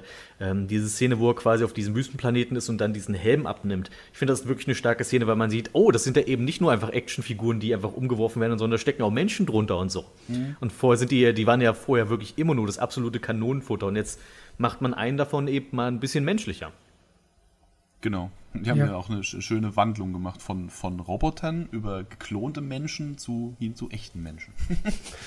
da gibt's es wird ja immer schlimmer, wenn man die umbringt. Da gibt es ja eigentlich relativ lustige Szene wieder in Episode 7. Und zwar nachdem der Finn eben äh, Rogue gegangen ist auf Good Age, äh, redet ja General Hux mit Captain Phasma und sie hat so, ja, aber er hat eine super Ausbildung genossen und es sollte eigentlich alles funktionieren. Und der General Hux so, ja, sie hätten doch auf Klonkrieger setzen sollen. Mhm. ja, genau. Herrlich. Mhm. Ähm, es, gibt so ein, es gibt so ein paar Stellen im Film, wo ich denke, da, also, da gibt es solche, ähm, wie sagt man denn, so, so äh, Plot-Convenience. Ne, so yeah. Dinge, die passieren, weil das so im Drehbuch steht. Die sind so ein bisschen unschön. So sowas wie zum Beispiel, dass die, ähm, dass Ray und Finn ähm, auf der Flucht sind und, und, stolpern quasi über den Millennium Falcon. Soweit, das ist jetzt noch nicht weiter tragisch, weil die bis zu dem Zeitpunkt noch nichts damit zu tun haben. Die finden den halt so. Ähm, wobei ich mich an der Stelle frage, ähm, wo hat Ray eigentlich so fliegen gelernt? Die, die, Eier, die, eiert ja ihr Leben lang auf diesem, auf diesem Sandplaneten rum und kann zwar Speeder fahren, aber sonst ja eigentlich nichts. Aber sie fliegt halt gleich wie ein junger Gott. So, ja, und, und dann fliegen sie ja, äh, fliegen sie ja mit, mit dem Millennium Falcon weg und werden halt durch Zufall irgendwo aufgegabelt von, diesem, von diesen Schrottsammlern oder, oder, oder Piraten oder was das ist, wo dann zufällig Han Solo an Bord ist und Chewbacca. Aber da war es doch so, dass sie gesagt haben, die konnten den Millennium Falcon tracken. Und sind, extra, so? ja, und sind ja, extra ja. deswegen dahin gekommen, um den zu holen. Ach so. Mhm. Okay, also, also die konnten den vorher nicht finden, sicher. weil der halt irgendwie nur irgendwo im Sand steckt und nicht aktiviert war. Und sobald er losgeflogen ist, konnten die den irgendwie orten. Und dann wollte sich Han Solo sein Schiff zurückholen. Ah, Okay, gut, ja, wenn das so war, dann möchte ich es. Es ist trotzdem convenient, ja. ja. Oder später im Film hat man ja wieder so Plot-Convenience. Äh, da Han Solo, Finn und Chewbacca suchen eben noch Ray in der Starkiller-Basis und sie schauen einfach auf so ein Fenster raus und sehen, wie ja. die Ray draußen um dumm kraxelt und so, oh, da drüben ist sie perfekt, da haben wir sie. Super. Auf diesem riesigen Planeten, aber das ist ein Glück, also Mensch. Aber die Macht so. verbindet ja und so. Das, das ja, ist schön, das ist mit der Macht kannst du halt immer alles rausreden. Ah ja, die Macht hat uns, die kontrolliert ja, also ist ja nicht nur Machtanwender, sondern die hält ja auch das Universum zusammen und so weiter. Wir zitieren, äh, wir brauchen ja nur Lucy Lawless zitieren aus Xena, es war ein Zauberer. Ja, because magic and stuff. Ja. Ich ja, bin ja schon froh, dass es im Film nicht immer damit begründen, mhm. sondern ja, dass es halt einfach äh, so ist und so. Wobei einmal am Schluss äh, kommt ja sogar so ein Spruch, wo, wo, ähm, wo sie in die Starkiller Base rein wollen und, und Finn sagt dann sowas, ja, das klappt schon, wir nutzen einfach die Macht. Und Han so, sagt, so, so funktioniert das nicht. Fand ich schon ganz nett. Es gibt noch einen Zufall, wo ich gedacht habe, so, hm, wie, warum ist das jetzt? Wo sie dann zu, ähm, wie heißt sie? Mars Kanata, Kanata nicht, nicht Katana, Kanata kommen. Und die dann aus, durch Zufall Luke Skywalkers altes Laserschwert im, im, im Keller rumliegen hat. ja. wo, wo, ich mich frage, wie zum Geier ist sie daran gekommen? Das ist sogar das alte, das blaue. Na, das, das grüne konnte es ja nicht sein. Ja, nee, aber das ist das Blaue, dass er auf Bespin in diesen, beim Handabhacken ist ihm das dann in diesen Luftschacht da reingefallen. Und das hat dann zufällig irgendjemand eingesammelt. Ja. Wahrscheinlich ist die Hand auch noch irgendwo in dieser Truhe drinnen, nur mhm. die Ray hat sie nicht gesehen. das war das eigentlich Verstörende. Das haben wir nur gezeigt bekommen. Ja, ja ich finde. Naja, ja, aber sie sagt ja, das ist eine Geschichte für ein anderes Mal. Hm, ich bin mal gespannt, ob wir die noch zu hören kriegen. Das ich möchte ich stark bezweifeln. Blue Lightsaber, ja. a Star Wars Story. Mhm. ähm, ja, ich finde, dass das, diese Plot-Convenience, finde ich, habe ich mich jetzt nicht groß dran gestört. Ähm, eine Sache, die mich ein bisschen gestört hat, war, und das meinte ich damit, warum die ersten 10, 15 Minuten für mich zuerst mal so schwierig waren, weil du hast manchmal schon, die, äh, die Dialoge sind manchmal wirklich so arg zweckmäßig, fand ich gerade ganz am Anfang, wo ähm, Kylo Ren mit diesem alten Mann spricht, wer auch immer das ist, der da diesen, äh, der da das Stück Karte verwahrt hatte. Mhm. Und äh, das ist wirklich, ich habe mir das dann aufgeschrieben und du erfährst dann wirklich so in drei Sätzen und, und die reden ja wirklich fast miteinander. Ah, du bist Kylo Ren, du bist aus einer besonderen Familie und du warst mal auf ja. der Lichtseite. Ja, das sind immer so diese typischen Dialoge, die nur für die Zuschauer ja, gemacht genau, sind. Genau, so, okay, äh, Häkchen, Häkchen, Häkchen, das haben wir jetzt erledigt. Ähm, jetzt fangen wir mit dem Film an. Hm, ja, das ist so ein bisschen. Wobei ich das immer noch besser finde, das haben wir beim, beim letzten Podcast nämlich gar nicht erwähnt, nämlich das, ähm, den, das ist ja vor jedem Star Wars-Film ein, ein Pre-Roll, also dieser, dieser, ähm, Der dieser Lauftext, Credit, Lauftext ja. kommt. Das ist normalerweise was, was ich abgrundtief hasse in Filmen. Wenn so vom, vor der ersten Szene erstmal so ein Erklärtext kommt. Wenn, der, wenn der, der Regisseur, der, der Drehbuchautor quasi zu faul ist, die Dialoge so zu schreiben, dass der Zuschauer einfach dadurch erfährt, was Sache ist. So. Also bei Star Wars akzeptiere ich das, da gehört es irgendwie dazu. Aber auch da hätte man ja dann das einfach auch ähm, einfach in, den, in die Pre-Roll schreiben können, so, so, so ja, wer das, ist und so. Aber gut. Ja, das ist halt wirklich so, gerade was diesen Pre-Roll angeht, ähm, ist es halt, ja, man, es gibt, ich, ich werfe schon mal eine Münze ins Phrasensparschwein, äh, es ist halt historisch gewachsen. und ähm, das ist halt, ja, ich meine, ja, ich glaube, die Story ist ja soweit bekannt, dass, äh, dass äh, George Lucas eben das so anlehnen wollte an diese alten ähm, ja, Serial-Filme, genau, wo du dann quasi als Kinozuschauer reinkommst und was guckst von dem, was schon irgendwo mittendrin ist in der Handlung, wo du das erstmal wieder und das für die alle Neuen sozusagen erstmal wieder auf die Höhe gebracht wird. In, inzwischen, wenn, wenn jetzt ein Film das heute so versuchen würde, würden wir wahrscheinlich jetzt erstmal darüber schimpfen. Dadurch, dass es Star Wars ist und eine gewisse Tradition hat, hat man es einfach akzeptiert und denkt nicht mehr drüber ja. nach. Jeder andere Film würde damit nicht durchkommen. Ich glaube, das kann man ganz klar so sagen. Ja, das machen sie jetzt noch, weil es halt Tradition hat. Bei, bei Rogue One und bei Solo haben sie es ja auch schon gar nicht mehr gemacht. Ja, ähm, wobei bei Solo hat man ja trotzdem irgendwie einen kurzen, eine te kurze Textpassage gehabt, oder? Wenn ich mich richtig erinnere. Ja, ein äh, kurzer, kurzer Einführungstext, aber jetzt nichts, was jetzt großartig die Situation erklärt, sondern mehr so das ist die Geschichte von Han Solo, bitteschön. So. Aber jetzt nicht mehr so eine ewig lange, ähm, so ein ewig langer Text, der erstmal die Ausgangssituation erklärt. Eine, Textwand, eine umgekippte Textwand, könnte man sagen. Ja. ja Gerade zum Beispiel bei Episode 4, das, was da in, der, in, dieser, in diesem Text steht, das könntest, du den, das könntest du locker in die Dialoge von Darth Vader und Leia am Anfang einpacken. Ähm, dann hättest du genau die gleiche Info. So. Insofern finde ich diese, äh, diese, diese Lauftexte halt immer so ein bisschen sinnlos. Aber wie gesagt, bei Star Wars gehört es irgendwie dazu, das hat auch Nostalgiefaktor. Ähm, da finde ich das okay. Und wann sollst du sonst das John Williams-Thema spielen? Genau. Richtig, richtig. Über die Musik haben wir ja auch noch, noch gar nicht gesprochen. Ne? Die war eh auch immer großartig bei, bei Star Wars. Ich weiß auch nicht, was ich dazu sagen sollte. Ich meine, ja, die, ja, Musik ist, ist halt Kino-Klassiker, meistens sehr passend, manchmal ein bisschen kitschig, aber ansonsten eben auch. Was, ich meine, da kann man, da kann man dran meckern, wie man will, und äh, Götterchor und Duel of Fates und bla und Schnickschnack, aber ist halt, es, es funktioniert. Ey, guter also Götterchor, richtig eingesetzt, ist immer Gänsehaut garant. Mhm. Also ich finde ja, dass, also viele haben ja bemängelt, dass eben die Musik aus Erwachen der Macht nicht so, im, so ein Ohrwurm war, wie zum Beispiel die alte Star Wars Melodien. Da habe ich mir auch gedacht, ich meine, das ist ein bisschen unfair. Die alten Star Wars Filme sind teilweise 40 Jahre alt. Klar haben sich dann die neuen Stücke noch nicht so in den Kopf eingebrannt. Aber jetzt, wenn ich gewisse Titel höre, so wie zum Beispiel Race-Thema, dieses weiß ich sofort, oder das Titelthema von der ersten Ordnung. Also diese neue, also für mich finde ich, dass die schon wesentlich besser sind als zum Beispiel die Marvel-Themen, die man in den letzten Jahren gehabt haben, die ja, ja die sind austauschbar. Du, du schaust den Film an genau und du kannst ihn nicht mehr erinnern. Bis auf dieses ja. Avengers-Titelthema Genau. Bleibt da nichts hängen. bei den Star Wars-Filmen, also bei den John Williams Star Wars-Filmen, da finde ich, hat er großartige Arbeit gemacht. Ja, das Problem hat, hat der Film generell, also die, die Leute erwarten halt, oder haben zumindest als Episode 7 rauskam, haben erwartet, dass dieser Film jetzt die Kinowelt genauso erschüttert, wie das Star Wars damals gemacht hat, als der erste rauskam. Und das ist das ist so unfair einem Film oder einem Filmemacher gegenüber, weil das, das ist einfach zu viel verlangt. Ja. Damals gab, war das ein Film, den gab es so noch nie. Da war das, eine, da war das quasi äh, eine Umwälzung, was Filme angeht. So. Aber das, das jetzt von den neuen Filmen zu erwarten, ist einfach unfair. Und das gleiche gilt auch für die Musik. Also jetzt zu erwarten, dass der neue Soundtrack genauso, genauso ikonisch wird und genauso ins Ohr geht wie, wie, die, wie der andere, der, der schon 40 Jahre alt ist. Also das ist, finde ich, zu viel verlangt. Das ist mhm. unfair.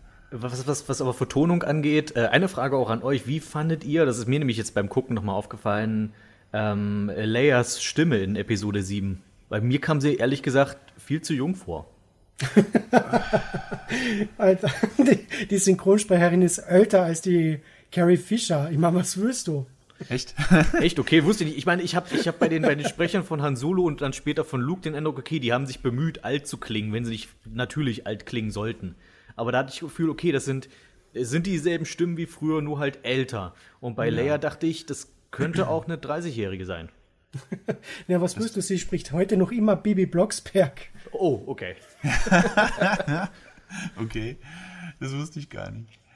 Ich, ich, fand allerdings, muss ich leider sagen, ich fand Lea, gerade in Episode 7, ich fand die noch sehr hölzern. Also man hat so, ich finde, man hat ihr so angemerkt, dass sie, dass die schon lange nie, nicht mehr geschauspielert hat und dass sie es jetzt quasi für den Film nochmal reaktiviert haben. Ja, da wollte ich gerade entwerfen, das ist ja alles wie früher. Also. Ja, man kann jetzt äh, auch argumentieren, dass sie früher schon nicht besonders äh, tolle Schauspielerin war. Aber ist, als, als Lea in den alten Filmen fand ich sie jetzt okay, aber in dem Fall hat man gemerkt, dass es halt wirklich äh, sowohl schauspielerisch wie körperlich halt wie sie eingerostet war. In Episode 8 ging es dann wieder, da fiel mir das dann nie mehr so, so negativ auf, aber bei 7 fand mhm. ich, da musste noch ein bisschen reinkommen wieder. Ja, ich glaube, Carrie Fisher und Mark Hamill mussten ja drastisch Gewicht ab, äh, abnehmen, damit sie wieder in die Rollen, also den Dreh durchstehen, obwohl der Luke hat ja im Prinzip in Episode 7 nur, was hat er an Umdreher gemacht, an ja, Schwenk und das war's. Nicht mal Text, ja. Genau, ähm, aber ja. die Carrie Fisher hat schon einiges zu tun gehabt und es wundert ja, mich nicht, dass die ein bisschen betagte Schauspielerin damals das nicht ganz so hingebracht hat wie früher. Aber in Episode 8, da hast du recht, da war Carrie Fisher wirklich großartig. Da war sie wieder drin. Ja, der, genau. Ja. ja, ja wo wir gerade beim Thema alt. Wolltest du noch was sagen zu dem? Äh, was, was wolltest du sagen, bevor ich jetzt Ja, zum bin? Thema alte Schauspieler. Ähm, es kommt ja noch die eine große Szene, ähm, der große Aufreger, dass hier ähm, Han Solo stirbt. War, hat das wirklich irgendjemanden überrascht? Also, also ich, ich gebe zu, mir hat es doch überrascht. Echt? Mich, ich, hab, ich bin da reingegangen und habe es erwartet, weil sie, Han, äh, Harrison Ford äh, hat schon seit Jahren gesagt, dass er will, will dass Han Solo stirbt. Also, yeah. und als dann, yeah. als dann enthüllt wurde, dass Kylo Ren sein Sohn ist, dann dachte ich schon, ah, okay, jetzt ist, ist Beil gefallen eigentlich schon. Ich, ich hatte, glaube ich, das Glück, dass ich mir währenddessen überhaupt keine Gedanken über die Handlung gemacht habe. Ich habe den Film einfach äh, auf mich einprasseln lassen und habe jetzt nicht überlegt, wie es jetzt weitergehen könnte. Und dann, äh, spätestens als sie dann auf dieser Brücke standen, sich so gegenüberstehen, und ich so, okay. Ja. Das Imperium hat mal wieder eine Brücke gebaut ohne Geländer. achtet mal drauf, das, das ist echt, also, also aus arbeitssicherheitstechnisch ist äh, fürs Imperium arbeiten echt nicht, nicht gut. Ja, aber der dramatische Effekt, das ist halt. Ja, ja klar. und dann noch dieses, wenn sie draußen da den, den, den, den, die Raumschlacht haben und Poe Poe Dameron sagt noch sowas wie, äh, ähm, es, äh, solange Licht da ist, haben wir eine Chance oder so und dann geht oben einfach das, die, die Sonne weg und das Licht geht auch. Also, okay, das war's jetzt. und dann, naja, muss halt dran glauben. Ich finde, ja. also ich finde, das ist, ähm, also die, die Kylo-Han-Szene auf der, der Brücke fand ich jedenfalls mega stimmungsvoll. Und ich habe es jetzt auch, als ja. ich es mal gesehen habe, dachte ich, auch wie es gefilmt war, war es wirklich mega stark mit diesem einfallenden Licht. Ähm, dann auf das, dieses, also das einfallende Licht von draußen, dann hast du, glaube ich, ich glaube, dass die, die Szenerie selbst ist noch so rot beleuchtet und so weiter. Das hat wirklich was sehr, ja. äh, die, die, die Szene wirkt sehr schwer. Und, ähm, und nachdem Han Solo bisher in dem Film ja auch eher wieder der lustige Comedy-Schurke war und so weiter. Ähm, jetzt auf, jetzt, du merkst, wie er jetzt auf Ernst schaltet. Ich finde, das hat einen dann schon, also mich hat schon wirklich dann wieder richtig reingezogen. Dachte, das ist Star Wars, genau das da. Ja, die, die war schon gut gemacht. Also, sie haben ja auch total viel mit, mit, mit Farben gearbeitet in dem Moment hier. Es, von der einen Seite kam rotes Licht, von der anderen Seite kam blaues Licht. Und wenn dann draußen dann die Sonne weggeht, und dann ist halt das, das blaue Licht auf einmal weg und ist alles nur noch rot. Und in dem Moment ist halt dann das, das, wo dann Kylo Ren dann endgültig zur dunklen Seite übergekippt ist. Und so. Das war schon, war schon sehr ikonisch gemacht. Also ich fand die Szene eigentlich auch cool. Es ist natürlich, ja, ne, sie haben halt einen, ikonischen Charakter ähm, gekillt in dem Moment. Aber ich fand die Todesszene war eigentlich schon ganz gut. Und im Nachhinein überlege ich mir, der, der Mann ist jetzt, geht jetzt auf die 80 zu. Ähm, und dreht immer noch einen Indiana Jones. Ja, ich wollte schon sagen, ich meine, da steckt doch mindestens noch ein Indiana Jones drin. Also. Ja, ja. Aber auf der anderen Seite, ich denke, also lieber so, lieber ihn rausschreiben aus der, aus der, aus der Geschichte und ihm einen würdigen Tod verpassen, als wenn er da echt immer noch als alter Knacker da rumeiert und man irgendwann merkt, dass er das eigentlich nicht mehr kann und so. Das, Chewbacca ähm, schirbt Han Solo im Rollstuhl um Atom.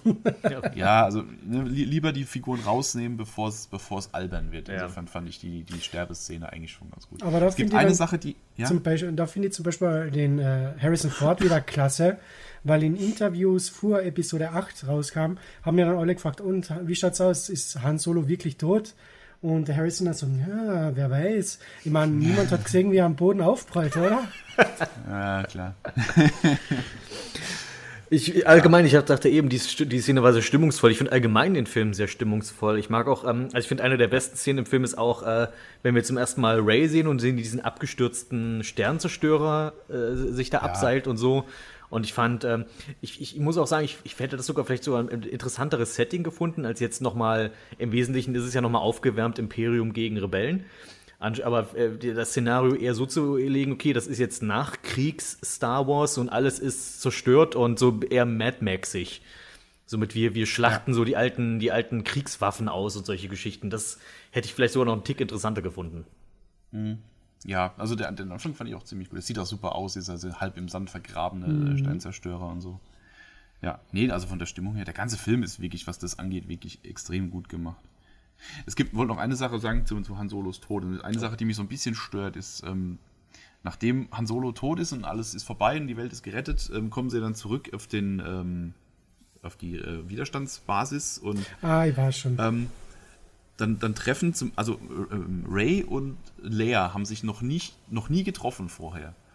Und, aber trotz, gleichzeitig ist äh, Han Solo gestorben und trotzdem geht Leia nicht zu Chewbacca hin und umarmt ihn, sondern zu Ray und begrüßt die und sagt, guten Tag, ich bin hier äh, General äh, Organa. Also, ich hätte gerne eine, ich hätte gerne eine Szene gehabt, wo, wo äh, Leia und Chewbacca mal kurz für ein paar Sekunden kurz trauern, dass Han Solo tot ist. Mhm. Das kommt nämlich überhaupt völlig zu kurz am Schluss. Ja, da hat ja dann auch noch der Veröffentlichung der J.J. Abrams gesagt, das ist eine Szene, die hätte er gern anders gemacht, jetzt im Nachhinein, dass eben, dass eben zuerst Chewbacca zu Leia geht, die sich einmal drucken und dann eben Leia mhm. zu Ray. Also er sagt, auf, hat, später im Kino hat er auch gemerkt, die Szene hat einfach gefällt. Die die hätte er drehen sollen und einfügen.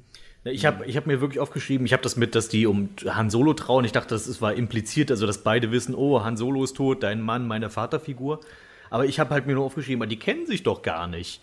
Also die, die steigt aus und beide wissen sofort, ah ja, jo, äh, umarmen. Also ich, ich habe, es müsste nicht so steif sein wie Hand geben, aber also ich, ich glaube eher sowas wie äh, schweigend und bedrückt zunicken oder sowas. Aber sich umarmen, dachte ich so, so nah steht euch nicht. Also.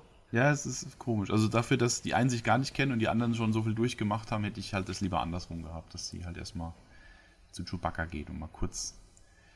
Naja, aber gut. Wie hattet ihr denn, äh, fandet ihr denn den Schwertkampf? Den äh, erst äh, Ray gegen, nee, erst Finn gegen, gegen Kylo Ren und dann Ray gegen Kylo Ren. Das war wirklich klasse, weil das hat nicht so überchoreografiert ausgeschaut wie in die Prequels wirklich dreckig ja. und Kylo Ren ist ja dann verletzt da und er prügelt sich immer auf die Wunde, eben damit er den Schmerz nicht mehr wahrnimmt, weil Schmerz steuert ihn ja. Und später der Kampf gegen Ray, ah, klasse. Also um Welten besser als das, was die Prequels gezeigt haben. Schließe ich mich un oh, habe ich die das, nee, nee, alles gut. Äh, Finde ich schließe mich komplett an. Ich fand es auch da atmosphärisch sehr stark. Ich fand die Choreo sehr gut. Es fühlte sich eher an wie ein Schwertkampf. Ich mochte das Finn halt eher wirklich prügelt, weil er so ein Ding einfach nicht bedienen kann, aber eben kräftig ist. Ja. Und dass Ray eben durch ihre Begabung, äh, ich meine, mich hat auch nicht gestört, dass die quasi zum ersten Mal so ein Ding führt und er eigentlich überlegen sein müsste, aber das ist ja auch noch ein Plotpunkt später, dass sie halt einfach ja. so wahnsinnig begabt ist mit dem Zeug. Äh, wenn ich, wenn ich was kritisieren wollte, was ich nicht will, ähm, dann hm. würde ich nur sagen, dafür, dafür, dass ich diese Charaktere eigentlich noch nicht kennen und keine Beziehung zueinander haben, war es vielleicht noch ein Tick zu lang. Weil im Wesentlichen sind sich, sind sich auch Ray und äh, Kylo Ren bis zu dem Zeitpunkt, glaube ich, erst einmal begegnet. Und dann machen sie jetzt aber schon, sag ich mal, das, was vielleicht ein Höhepunkt in einem anderen Film wäre, kommt jetzt hier schon. Und ich habe das Gefühl, ja. dass, der, dass, die, dass die Trilogie da schon ein bisschen früh Pulver verschossen hat, indem sie jetzt schon ein Stück weit zu viel davon gemacht haben und einfach auch schon ziemlich klar die Fronten abgesteckt haben, dass Ray Kylo eigentlich überlegen ist und wenn sie trainiert wäre, würde sie mit ihm den Boden aufwischen. Mhm. Okay, man, es wird ja schon etabliert am Anfang, dass die zumindest mal mit, mit, dem, mit dem Stab ähm, mit dem Stab umgehen kann. Also die kann mhm. kämpfen kann sie ja wohl, das, ne, wo auch immer sie das gelernt hat, aber das, das bei ihr sehe ich das noch ein, dass, mhm. sie, dass sie kämpfen kann. Bei, bei Finn weiß man nicht, was die so lernen in ihrer Sturmtruppler-Ausbildung, aber. Naja, beim ähm, Finn hat man ja früher im Film schon gesehen, da hat er ja gegen einen Sturmtruppler mit so einem äh, Klöppelstock, mit so einem Klöppelstock gekämpft. Klöppelstock. Ja. Verräter! Und dann verprügeln sie sich ja gegenseitig. Ja, also scheinbar lernen die das in ihrer Grundausbildung. Also Nahkampf, was wird wahrscheinlich schon mit dabei ja. sein. Ich meine, äh, Zieltraining haben sie jedenfalls nicht, von daher, das wissen wir ja schon. Deswegen müssen sie, irgendwas anderes muss es ja sein. Ja. Ich fand ganz cool, dass, dass ähm, Kylo Ren mit seinem, mit seinem fetten Angeberschwert ähm, tatsächlich auch kämpft wie mit einem Zweihänder. Also dass das Ding, also obwohl es ein Laserschwert ist, trotzdem wirkt, als wäre das schwer und dass, dass, er richtig Kraft reinlegen muss, dass er damit äh, kämpfen kann. Das war, war, mal, war mal was anderes. Gerade im Vergleich zu hier ähm, Anakin und Obi-Wan tänzeln umeinander rum und, und diese perfekt choreografierten äh, äh, Schwertkampf, den die da gemacht haben. Und, die, so, und die, kleinen Mini, die, die, kleinen Mini-Laser, die an der Seite rauskommen, damit es auch aussieht wie äh, jetzt noch so ein, so ein eine Parierstange. Ja, ja. genau. Und das, das, ja. ich glaube, das wird auch ein, zwei Mal auch benutzt dann. Also ich, er bohrte damit klar. einmal in, in Finns Seite und ich glaube, er benutzt es auch zum Parieren. Genau. Also es ist auch schön, dass es auch benutzt wird und nicht nur Deko ist. Ja, genau. Ja. Okay, haben wir noch was zu dem? Äh, wir, haben noch nicht über, wir haben noch nicht über Snoke gesprochen. Oh, stimmt, Snoke. ja, gibt es in dem Film noch was über Snoke zu sagen? Ja. Der ist ja genauso da wie äh, Luke, einfach irgendwie im Hintergrund und sagt wenigstens was. Und das war's. Ja, aber, aber was, was ist das für einer? Wo, also ich finde, ich, ich, ich, ich saß da und ich dachte so, ich habe so viele Fragen. Das, ist ähm. da, das ist da Darth Plagueis, der Weise. Ist er das?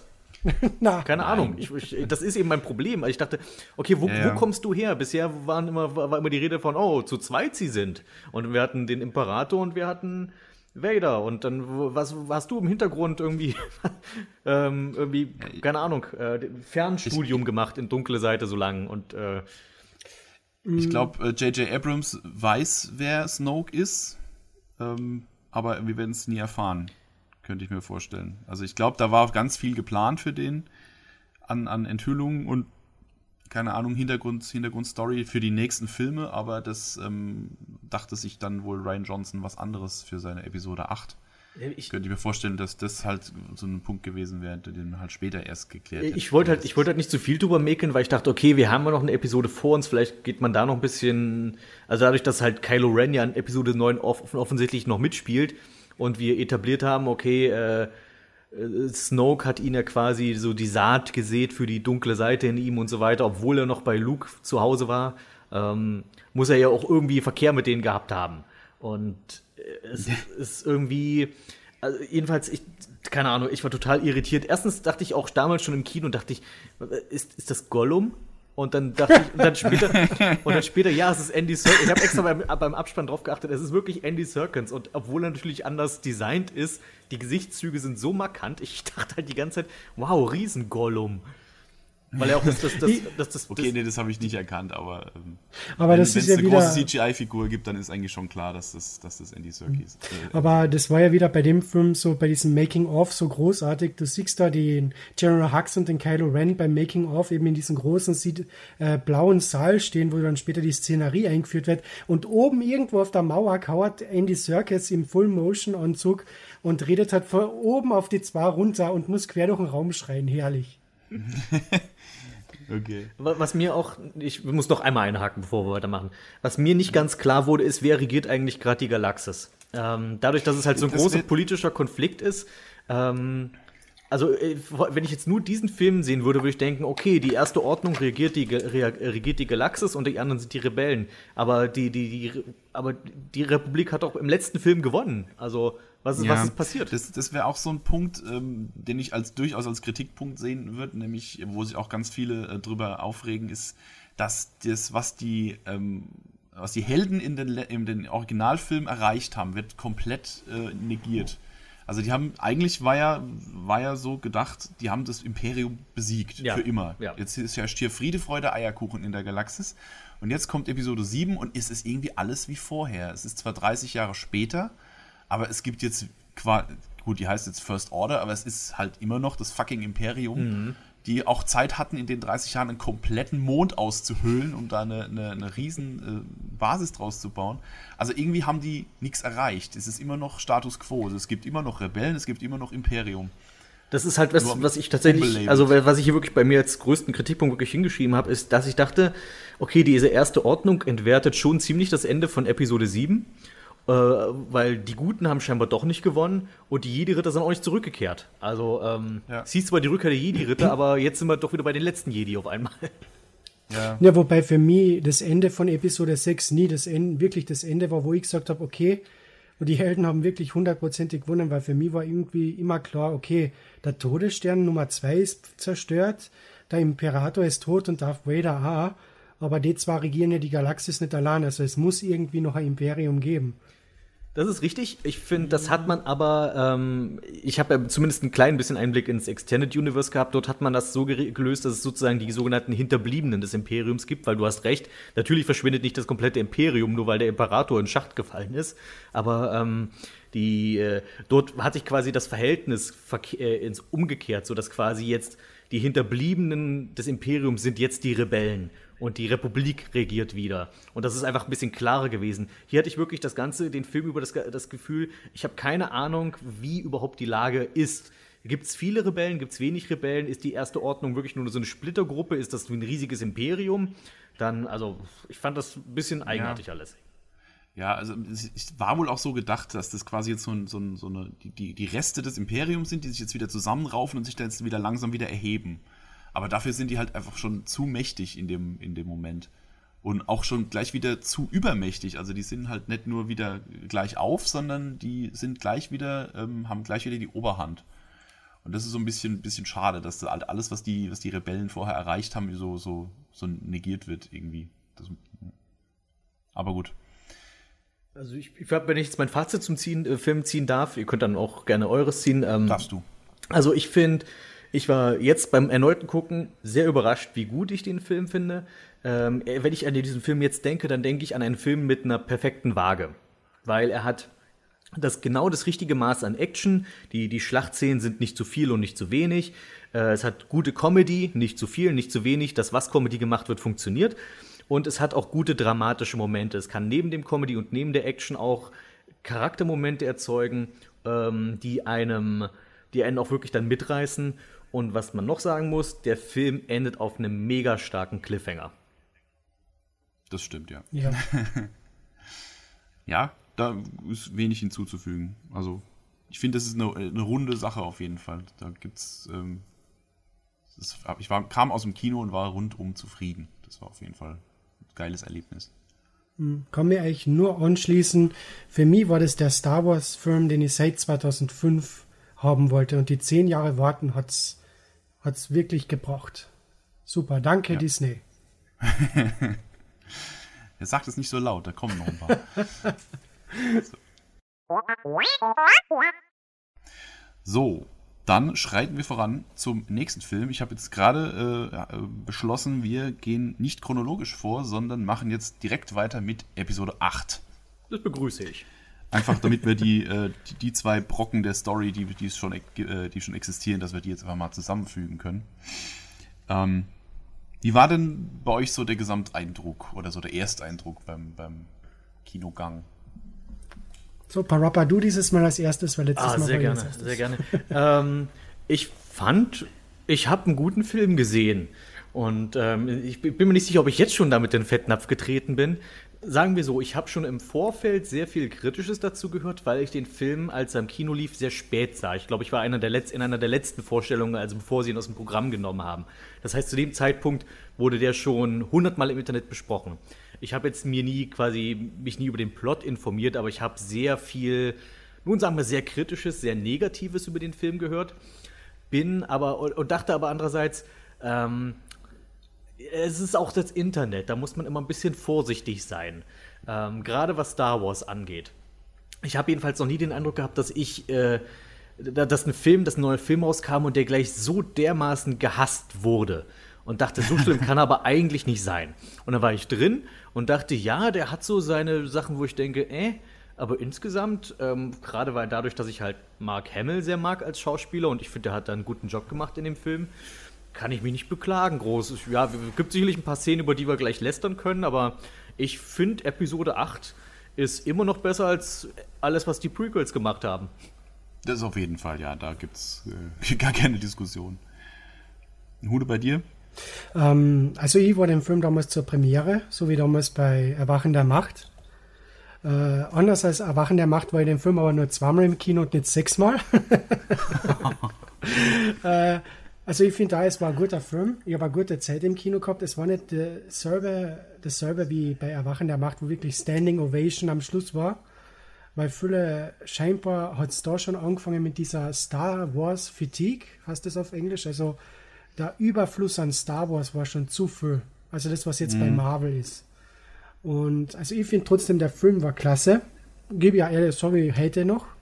Er hat seine Momente, wo man sich denkt, ah, da muss man sich an den Kopf fassen. Aber auf der anderen Seite, wie du sagst, äh, das ganze Paket ist besser als alles, was die Prequests gemacht haben. Ja, also das auf jeden Fall. Also ich finde es bei Episode 8 total schwer zu beurteilen. Also ich kam auch aus dem Kino und war, war durchaus zufrieden. Ich habe irgendwie eine gute Zeit, während der Film lief. Und der läuft ja wirklich lang, der geht ja zweieinhalb Stunden. Das ist der längste mhm. Star Wars-Film von allen. Ähm, aber im Nachhinein, ich habe ihn jetzt aber auch, also ne, ich habe ihn auch jetzt schon dreimal geguckt. Ich habe zwar zweimal im Kino und habe mir die Blu-ray gekauft. Also ich habe für diesen Film jetzt auch schon irgendwie 50 Euro gelatzt insgesamt. Ähm, so gut fand ich ihn dann also doch. Aber ähm, es gibt tatsächlich sehr, sehr viel, was ich kritisieren würde an dem Film. Und also er hat immer so eine, so eine Abwechslung zwischen, zwischen was total, äh, total großartige Szenen und, und Szenen, wo ich denke, was hat er sich dabei bitte gedacht? Ähm, es, gibt eine, es gibt ein schönes äh, Video-Essay von äh, Nerdkultur, falls ihr das kennt. Das ist ein, ein, ein äh, YouTube-Kanal, der macht sehr ähm, gut durchdachte ähm, Videokritiken, äh, Filmkritiken. Und der hat ein Video dazu gemacht mit dem Titel ähm, Warum wir Episode 8 hassen, aber lieben sollten. Und das okay. fand, ich, fand, ich total, fand ich total gut, weil der halt ähm, ein bisschen aufgedröselt hat, was äh, der, der, Regisseur äh, Ryan Johnson, was der sich gedacht hat für den Film, was er gerne gemacht, also was er machen wollte. Ähm, was aus filmischer Sicht eigentlich gut ist, was aber aus Franchise und aus Fansicht von Star Wars einfach ähm, teilweise ein Tritt in die Eier ist. ja, aber das finde ich so klasse an dem Film, eben weil er der, der Fanbasis so oft in die Eier tritt auf Good Deutsch. Es kommt drauf an. Also ich finde, er, er, hätte ein bisschen mehr ähm, sich ein bisschen mehr drauf eingehen können auf das, was es schon gibt. Das heißt ja nicht, dass er alles genauso machen soll wie immer. Das wäre ja auch langweilig. Das ist ja das, was er bei, bei dem J.J. Abrams ähm, bei, bei Episode 7, was sie da bemängelt haben, dass der eben alles so gemacht hat wie vorher und alles nur kopiert hat. Und Ryan Johnson hat halt quasi alles neu gemacht, alles auf links gedreht. Und das finde ich insofern ein bisschen unschön, weil ähm, so sehr J.J. Abrams auch kopiert hat, er hat ja schon auch neue Sachen angelegt. Er hat neue Charaktere eingeführt, er hat ne, so quasi die, die Bühne vorbereitet für, für diese neue Star Wars-Geschichte. Und Ryan Johnson hat halt einfach ganz viel von dem genommen, was J.J. Abrams vorbereitet hat und hat es einfach in die Tonne gekloppt. Sowas, so Sachen wie, ähm, wer ist eigentlich Snoke, ist so ein Ding zum Beispiel. Die, die, Fans haben sich ja tot gerätselt, wer das sein könnte, was das für ein Charakter ist, wo wir mit dem hinwollen, wo der herkommt und so. Und er nimmt ihn einfach und killt ihn einfach. so, relativ unzeremoniell auch. Ähm, oder sowas wie der, der, Cliffhanger aus Episode 7 mit der, der Übergabe von, von Ray, wo sie das Lichtschwert an Luke gibt. Und er nimmt es einfach und schmeißt es weg. So, das ist halt so, das ist schon so symbolisch für, für, für, diese, für diesen Umgang mit dem, mit dem Stoff, den J.J. Abrams gemacht hat. Ich ähm, ich stimme insofern zu, dass es halt von dem, was es Vor im Vorfilm geschaffen hat, dass es das nicht weitergeführt wird, dass das wirklich bedauerlich ist. Ich bin mir aber nicht ganz sicher, und das könnt ihr mir bestimmt gerne erklären, was denn genau vom Alten auf links gedreht wird. Reden wir hier vom, vom Original, also von den Originaltrilogie oder allgemein? Also ich sehe den Tritt in die Eier der Star Wars-Fans gar nicht mal so groß, aber da vielleicht bin ich dann auch nicht genug im Stoff drin. Für mich ist es eben das, die, wie du sagst, die Fans haben spekuliert, wer sind Rays Eltern, äh, wer ist jetzt Snoke, ist das wirklich dieser Darth Plagueis? Oh, Ray muss unbedingt da, die Enkelin oder Tochter von Obi-Wan Kenobi sein. Äh, was war noch? Keine Ahnung, das ist das Laserschwert, wenn der, wenn der Luke das jetzt nimmt, entzündet er es gleich und springt in seinen X-Flügler und fliegt zum, zur ersten Ordnung und vernichtet sie noch einmal. Und alles sind nur Spekulationen und im Prinzip im Film, ja, wer ist Snoke? Ist nicht interessant, er ist tot. Wer sind Rays Eltern? Irgendwelche Trunkenbolde, die sie verkauft haben. Äh, was macht da, was macht da Luke mit dem Lichtschwert? Er schmeißt hinter sich die Klippe runter. Ja, sag mal so, es, es gibt ja auch guten Grund, warum ähm, Filmemacher besser nicht auf Fantheorien hören sollten. Das hat man ja schon so oft äh, zu, zu, Genüge gemerkt. Wenn immer das mal passiert ist, ähm, dass, dass die sich darauf einlassen, was die Fans gerne hätten, dann wird es eigentlich immer, immer schlecht, weil Fans sind dumm. Beziehungsweise äh, Fans wollen halt immer das, was sie am liebsten hätten, das ist aber nicht unbedingt immer das, was für die Story am besten ist oder gar in irgendeiner Form logisch ist. Ähm, es gibt genug Fanfiction, die das beweist. allerdings. Ähm, allerdings. Aber ich finde, so ein bisschen mehr Feingefühl hätte er schon. Also, ich, ich brauche jetzt auch keine krasse Vorgeschichte zu, zu Snoke. Und ich brauche auch, ich fände es auch gut, dass Ray keine Tochter, Ur, Ur, Ur, Großnichte von, von Obi-Wan Kenobi ist oder sonst irgendwas. Aber es, sie haben es halt wirklich nur so, auch immer so in so einem Nebensatz kurz erklärt. Also, ich, also es ist, ich finde es teilweise einfach ein bisschen, ein bisschen lieblos, wie der einfach den, den, den Stoff, den es schon gab, einfach ignoriert hat, indem er um sein eigenes Ding durchzuziehen. Das merkt man vor allem auch dann, dass man teilweise ähm, äh, man hat so den Eindruck, er weiß nicht, was er mit den Charakteren anfangen soll. Stichwort Finn zum Beispiel, der eigentlich ein super Charakter ist, den fand ich in Episode 7 großartig. In Episode 8 ist der komplett verschenkt. Der, ja, der macht, der macht nichts. Der hat diese, der hat diesen, diesen komische, diese komische Side, äh, diese, diese, komische Seitenhandlung, wo sie dann nach auf diesen Casino-Planet da fliegen. Ins Casino-Level. Ins Casino-Level. ähm, und aber das ist halt alles so ausklammerbar und, und, die wissen halt, der Film weiß nicht, was, was er mit diesem Charakter anfangen soll. Da denkt man ja am Schluss, er, er darf jetzt den Heldentod sterben, wenigstens, und darf, die, darf seine, seine äh, die restlichen überbliebenen Re Rebellen noch retten und dann, sogar das wird ihm noch verwehrt, weil er ja noch in letzter Sekunde gerettet wird und so. Also irgendwie, ähm, die hatten keine Ahnung, was sie mit dieser Figur machen sollen, hatte ich so das Gefühl. Mhm.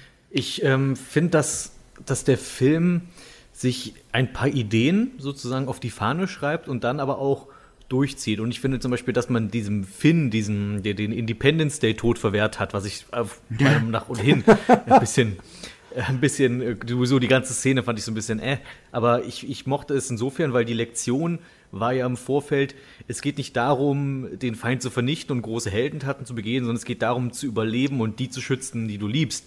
Und ähm, das, das, das ist quasi, dass man diese Moral, die, also diese Lektion, die, diese Geschichte, das, dass wir die, wir bauen die das ganze Film auf um sie dann im letzten Moment wegzuwerfen, nur um ihm doch oh, großer epischer Moment zu machen, ähm, finde ich dann nur konsequent, dass eben eben so zu, so, so zu lösen. Genauso wie äh, Luke sozusagen am Ende den Konflikt löst, eben nicht mit einem großen ähm, Lichtschwert schwingen und alles wegballern und was weiß ich, sondern halt, ähm, nee, ich meine, wir kommen sicherlich noch, noch drauf, aber er hat ja im Wesentlichen den Film mit einer friedlichen Lösung enden lassen.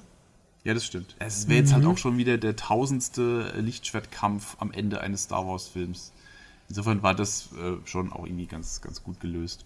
Nee, also klar, diese, diese, diese Lektion, die sie da äh, vermitteln wollen, von wegen äh, zerstöre nicht, was du hast, sondern rette, was du liebst, ist, glaube ich, der, der, der, der Satz. Ähm, Mhm. Ist, ja auch, äh, ist ja auch gut, nur in dem Moment ist es halt äh, eine schlechte Situation, um es durchzuziehen, weil die halt gerade mit dieser, mit dieser Riesenknarre auf den Eingang ziehen, wo die Re Rebellen sitzen. Und er hätte das verhindert, indem er sich da opfert. Und in, in, in dem Moment da rauszuholen, ist halt insofern doof, weil sie dann eben genau das machen, nämlich die ballern mit dieser Riesenknarre einfach alle Rebellen über den Haufen. Ähm, hm, naja, weiß man nicht. Ja, also, ich habe natürlich auch den, den pragmatischen Ansatz habe ich natürlich auch gesehen. Dachte, okay, du könntest jetzt den einen opfern, um alle anderen, wobei die, die, die wissen zu dem Zeitpunkt noch nicht, ob, das, ob sie da überhaupt rauskommen. Von daher ist die Frage nicht, ob, sie das, ob die das überhaupt gerettet, sag ich mal, mhm. hätte, wenn nicht die, die, die Schneefüchse ihnen den Ausweg gezeigt hätten. Ja.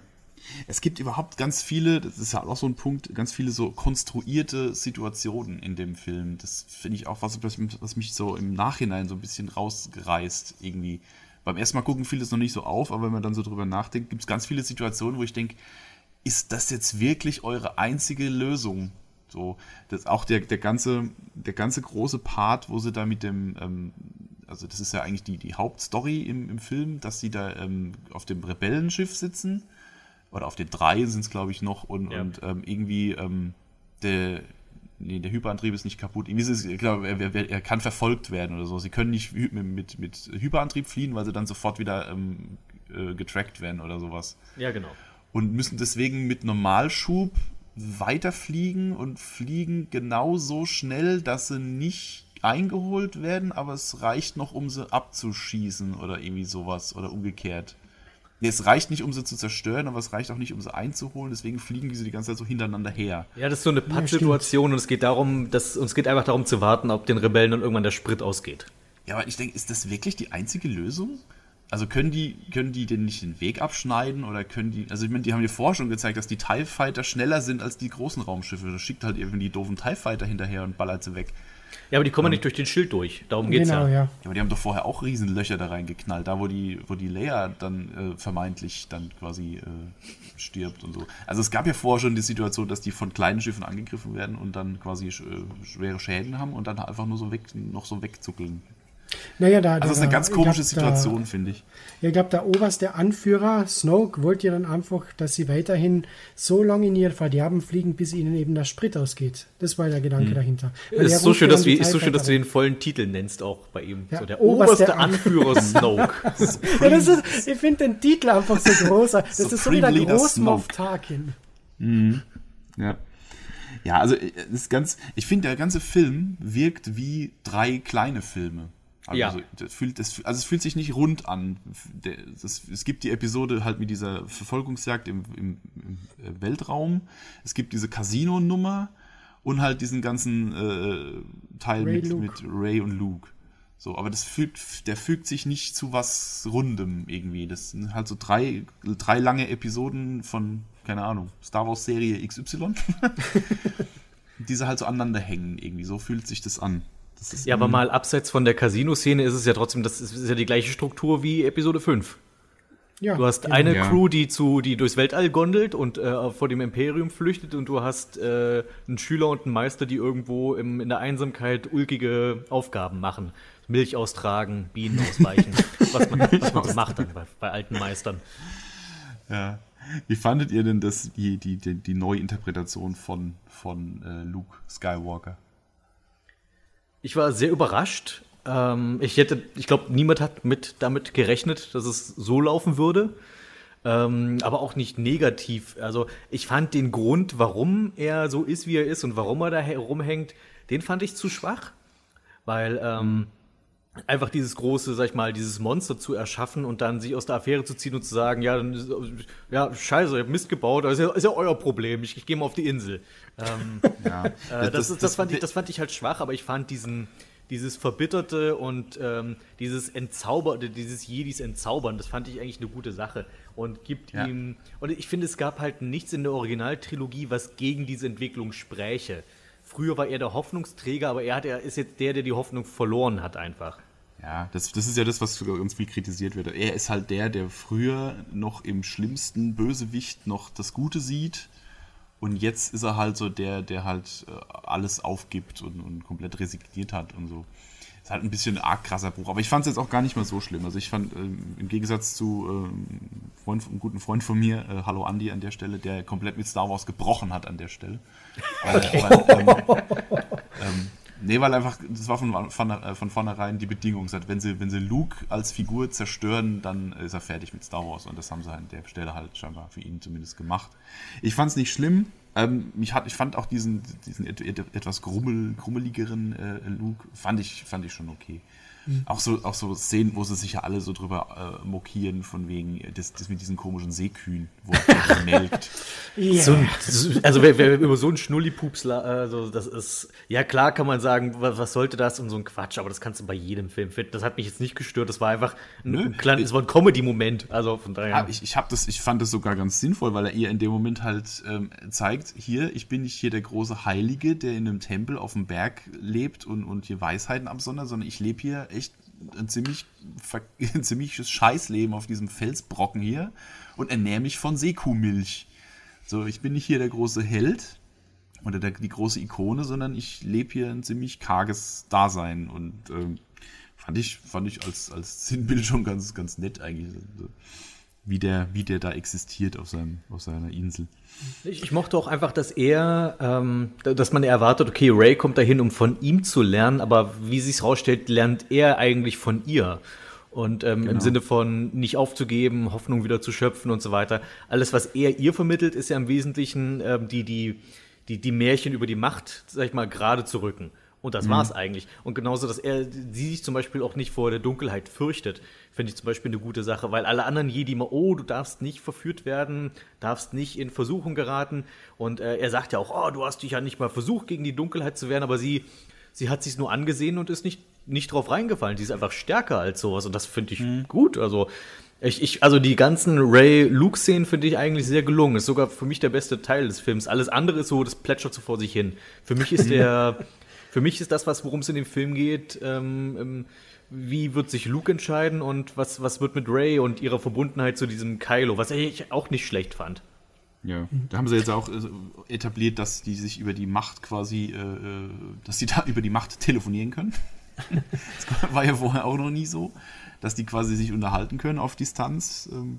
Es, es, gab schon so, es wurde schon in verschiedenen anderen Medien etabliert, dass es sozusagen Machtverbindungen gibt, dass dann sogar so weit geht, dass wenn einer stirbt, dass dann auch der andere stirbt und solche Geschichten. Okay. Ähm, ich weiß nicht, ob sie das hier noch aufgreifen werden. Das ist aber Extended Universe Kram, kann man also sowieso nicht wirklich damit sagen. ähm, ich fand's. Ähm, ich habe voll vergessen, was ich sagen wollte. Macht ihr mal weiter. Ähm, bevor wir das Thema jetzt wechseln, würde ich auch gerne noch sagen, wie mir der neue Look gefallen hat.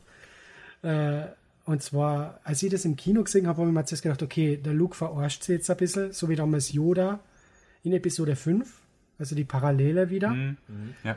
Ähm, aber dann mit zunehmendem Film habe ich gedacht, okay, es ist jetzt nicht der Luke, den ich eigentlich kenne, das, das ist ein bisschen seltsam. Aber umso mehr man von die zwei dann eben gesehen hat, auch dann, wo er anfängt, langsam ihre, ihre Lektionen beizubringen, da habe ich dann gedacht, okay, jetzt sehe ich langsam den Sinn dahinter. Äh, und dann am Schluss eben, wo er diesen großen Heldenmoment hat, das war dann für mich ja wirklich so der Abschluss von einer äh, von einem Arc, den er durchgemacht hat. Das ja, war die natürliche Entwicklung von der Figur, meiner Meinung nach. Er, er, sagt ja am Anfang vom Film auch hier, was, was erwartest du jetzt von mir? Soll ich jetzt losziehen, mich alleine gegen die First Order stellen? Und genau das macht er ja am Schluss. Ja. Zwar nicht in Persona, aber das ist ja genau das Bild. Er steht da und vorne dran diese, diese fetten Gorilla Walker oder wie die jetzt heißen. Ähm, das ist ja genau das, was da angekündigt wird. Ja. Ja, ich fand, ich fand diese, diese ganze ähm, diese Ausbildung von Ray eigentlich auch ganz cool. Was ich auf dieser Insel wirklich nicht gebraucht hätte, sind diese komischen Nonnenviecher, die die diesen Tempel ja. da beschützen, weil das ist halt wirklich nur Slapstick-Humor. Und die Porks hätte ich nicht gebraucht. Die, die was? Die Porks, die diese, diese, komischen Pinguin-Fluffy-Viecher. Ja, die, die, die, fand also. die fand ich gar nicht so schlimm. Also ich fand vor allem das mit dem Chewbacca sehr ja, scheinbar anfrisst und gleichzeitig die anderen auch ein Stückchen davon abhaben wollen. Ich fand das eigentlich relativ lustig. Auch zum Schluss, wie sie im Raumschiff um dumm eiern. Nee, da war es dann zu viel. Auf der Insel okay, aber wenn sie dann noch einen mitnehmen, die dann da dauernd gegen die Scheibe klatschen und so, das, nee, das. Ich, ich fand, ich fand auch später haben sie es übertrieben, aber ich fand so Momente, wie sie dann, dass sie dann ein Nest im Millennium Falken bauen und sowas, das fand ich schon niedlich, das ist schon okay, finde ich. Also. Ja, solange sie noch auf der Insel sind, diese Momente sind okay, aber später, wenn sie dann während der fetten Raumschlacht dann noch im Cockpit rumkullern und so. Da nee, gab es ja, da gab's ja entfernte Szene, wo sie eben mit einem Lichtschwert um umspulen im Gras. Ja. Im Film sieht man nur, wie dann Ray äh, aufhebt das Lichtschwert und in der entfernten Szene zündet wirklich das Lichtschwert und brennt dem an dem Park das Gesicht weg. das habe ich auch gesehen. Fand ich ganz gut. Mhm. Mhm. Und ich fand es schön, dass wir Yoda nochmal gesehen haben. Find, oh, hat, ja, das war so schön. Das war, das war einfach wirklich eine, war eine super Lektion. Es war auch nicht so, ja, keine Ahnung, ich finde, das war Yoda war einfach wirklich gut eingesetzt hier. Also vor allem war es auch der alte Yoda wieder. Also im Sinne ja. von der, der eben, der, der nicht nur der weise Meister ist, sondern auch Humor hat. Ja, der Puppen-Yoda. Der ja, Puppen-Yoda. Das ist möglich, das ist so, das ist nicht der Yoda, der irgendwo im Elfenbeinturm sitzt, sondern halt, also. Ja, das ist der, ein schön, der schöne Satz, den er sagt, also, es, also sie unterhalten sich ja über Ray und wie die sich entwickelt und so, und er sagt, ähm, ähm, sie, also sie, also die junge hm. Generation, sie sind das über, äh, nee. Sie sind das, nee, über was wir, wir hinauswachsen. Wir sind, wir sind ah, ja. das, über das sie hinauswachsen. Genau. Das ist, fand ich ein, ein super Satz. Genau. Ich finde ja den Satz von ihm so interessant, dass er der Luke sagt so, oh nein, die Schriften der Jedi-Ritter und der Yoda so, du gelesen sie alle hast? Müssen mhm. gute Bücher gewesen sein. Ich sie nicht gelesen. so herrlich, wirklich ja. toll. Das meine ich, das ist halt, das funktioniert halt wieder gut mit Yoda. Ich habe mich dann ein bisschen gefragt, okay, warum Yoda, warum nicht Ben? Aber ich, ich glaube, Yoda war dann schon noch eher sowas für, für solche mystischen Szenen, ist er vielleicht dann doch noch besser, besser geeignet. Ja, ja und wie hätten, sie, wie hätten sie es denn machen sollen? Ja, mit einem CGI. McGregor dann nicht gebraucht. Nee, also mit einem. Hätten sie wirklich dann, ja, entweder Ewan McGregor auf alt machen dann, oder sie hätten halt irgendwie ein CGI äh, äh, ähm, Ian McGuinness machen müssen und das hätte ich jetzt auch nicht gebraucht, ehrlich ja, gesagt. Nee, da habt ihr recht, habt ihr recht. Ich, ich hätte aber, ich hätte tatsächlich eher gedacht mit Ian McGuinness und halt, weil der, ich finde, er sieht ja dem alten Ben inzwischen relativ ähnlich, wenn er den Bart wachsen lässt und so, also. Ja, nee, also insofern fand ich das schön. Ich fand halt super, dass sie den die Puppe wieder benutzt haben, so wie er halt früher aussah. So, ich fand das, den Yoda hat mich sehr gefreut in dem Moment. Das fand ich super. Äh, ich bin nur gerade zu Blick, gerade, wenn wir noch bei der Insel sind. Ähm, ich, mir geht es nur darum, äh, der, der letzte Film drehte sich zu einem großen Teil darum, bevor dann später der, der, der, der Starkiller ähm, gezeigt wurde, drehte sich bis dato darum, diese Kartenteile zu finden, die zu Luke führen. Was mich, mir, sich, mir nicht ganz erschlossen hat, ist, warum hat er diese Kartenteile überhaupt versteckt, wenn er nicht gefunden werden wollte? ja. Das war es nur J.J. Abrams. Hm. Guter Punkt, ja. Keine Ahnung. Ich fand es überhaupt interessant, dass innerhalb von mal, mal, wieder, das hatten wir ja im letzten Podcast schon, dass alle in, in der Star Wars-Welt sehr vergesslich sind, äh, immer innerhalb von 30, 30 Jahren immer komplett vergessen haben, was da passiert ist. Dass Luke innerhalb von 30 Jahren zur Legende wird, von denen die Leute schon gar nicht mehr wissen, ob er überhaupt Stimmt. existiert hat und so. Hm. Naja. Ich fand auch allgemein den Übergang von ähm, Episode 7 zu 8 insofern zum Teil auch zeitlich ein bisschen seltsam, weil es passieren, ja, es passieren ja mehrere Sachen gleichzeitig am Ende von sieben. Du hast einmal Ray, die zu Luke kommt und einmal, ähm, ach Gott, wie hier, wie, wie General Weasley auf seinem, seinem Star, auf seinem, General Hux. Ja, auf seinem, auf seinem Starkiller rumsteht und, ähm, und Finn bei Finn und Poe und so weiter sind dann bei der Rebellenbasis. Und dieser Film startet, also Ray steht immer noch vor Luke, aber General Hux ist gerade dabei, mit einer Flotte die Rebellen anzugreifen. Also entweder war der jetzt wahnsinnig schnell dort oder Ray und Luke standen wirklich eine ganze Weile so da und haben sich einfach mal angeguckt. Also, das ist haben lang überlegt. Äh, naja, aber wir haben ja dann dasselbe Problem wie zum Beispiel in Episode 5. Da haben wir ja auch, äh, Luke, der scheinbar tagelang bei Yoda trainiert. Im Umkehrschluss flie äh, fliehen aber Leia und Han scheinbar nur ein paar Stu Stunden vom Imperium. Also ich glaube, mhm. das hat da irgendwas mit der Zeit auf diese Planeten zu tun. Denke ich halt für mich. Oh ja, genau. Oder die Macht. Oder die Macht, genau. Ja. Aber bevor, weil du gerade vom Anfang sprichst, äh, was für mich etwas übertrieben war am Anfang, also der ganze Anfang passt für mich, nur dann wie eben diese Telefonstreiche, nenne ich es mal, vom Poe anfangen, oh ja. das war für mich ein bisschen mhm. zu viel. Das finde ich gar nicht schlecht, weil ich fand, es war zumindest mal eine interessante andere Taktik und gerade passte das ja so zu diesem, weil er sozusagen schon ein bisschen so dieser neue angeblich Han Solo, der äh, Situation mit äh, durch, durch, sein Gerede oder sein, durch einen Bluff lösen kann. Und ich fand, das ist eigentlich ganz witzig, dass er die quasi hingehalten hat, um seine Kanone aufzuladen. Ich meine, ja, es hat ein bisschen den General Hux die, die, die Idiotenkappe aufgesetzt, aber ich fand, das war es wert. Das ist halt genau das, ich hatte ja vorhin schon angedeutet, also ich finde den, den, General Hux in Episode 7 fand ich den super, weil es halt echt ein krasser neuer Bösewicht ist irgendwie. Und den haben sie halt in Episode 8 komplett demontiert. Der wird komplett zum Kasper gemacht. Es gibt keine Szene, in der der ernst zu nehmen ist. Am Anfang ist halt das mit der, wo, wo deine Mutter Witze übers, über die Sprechanlage macht.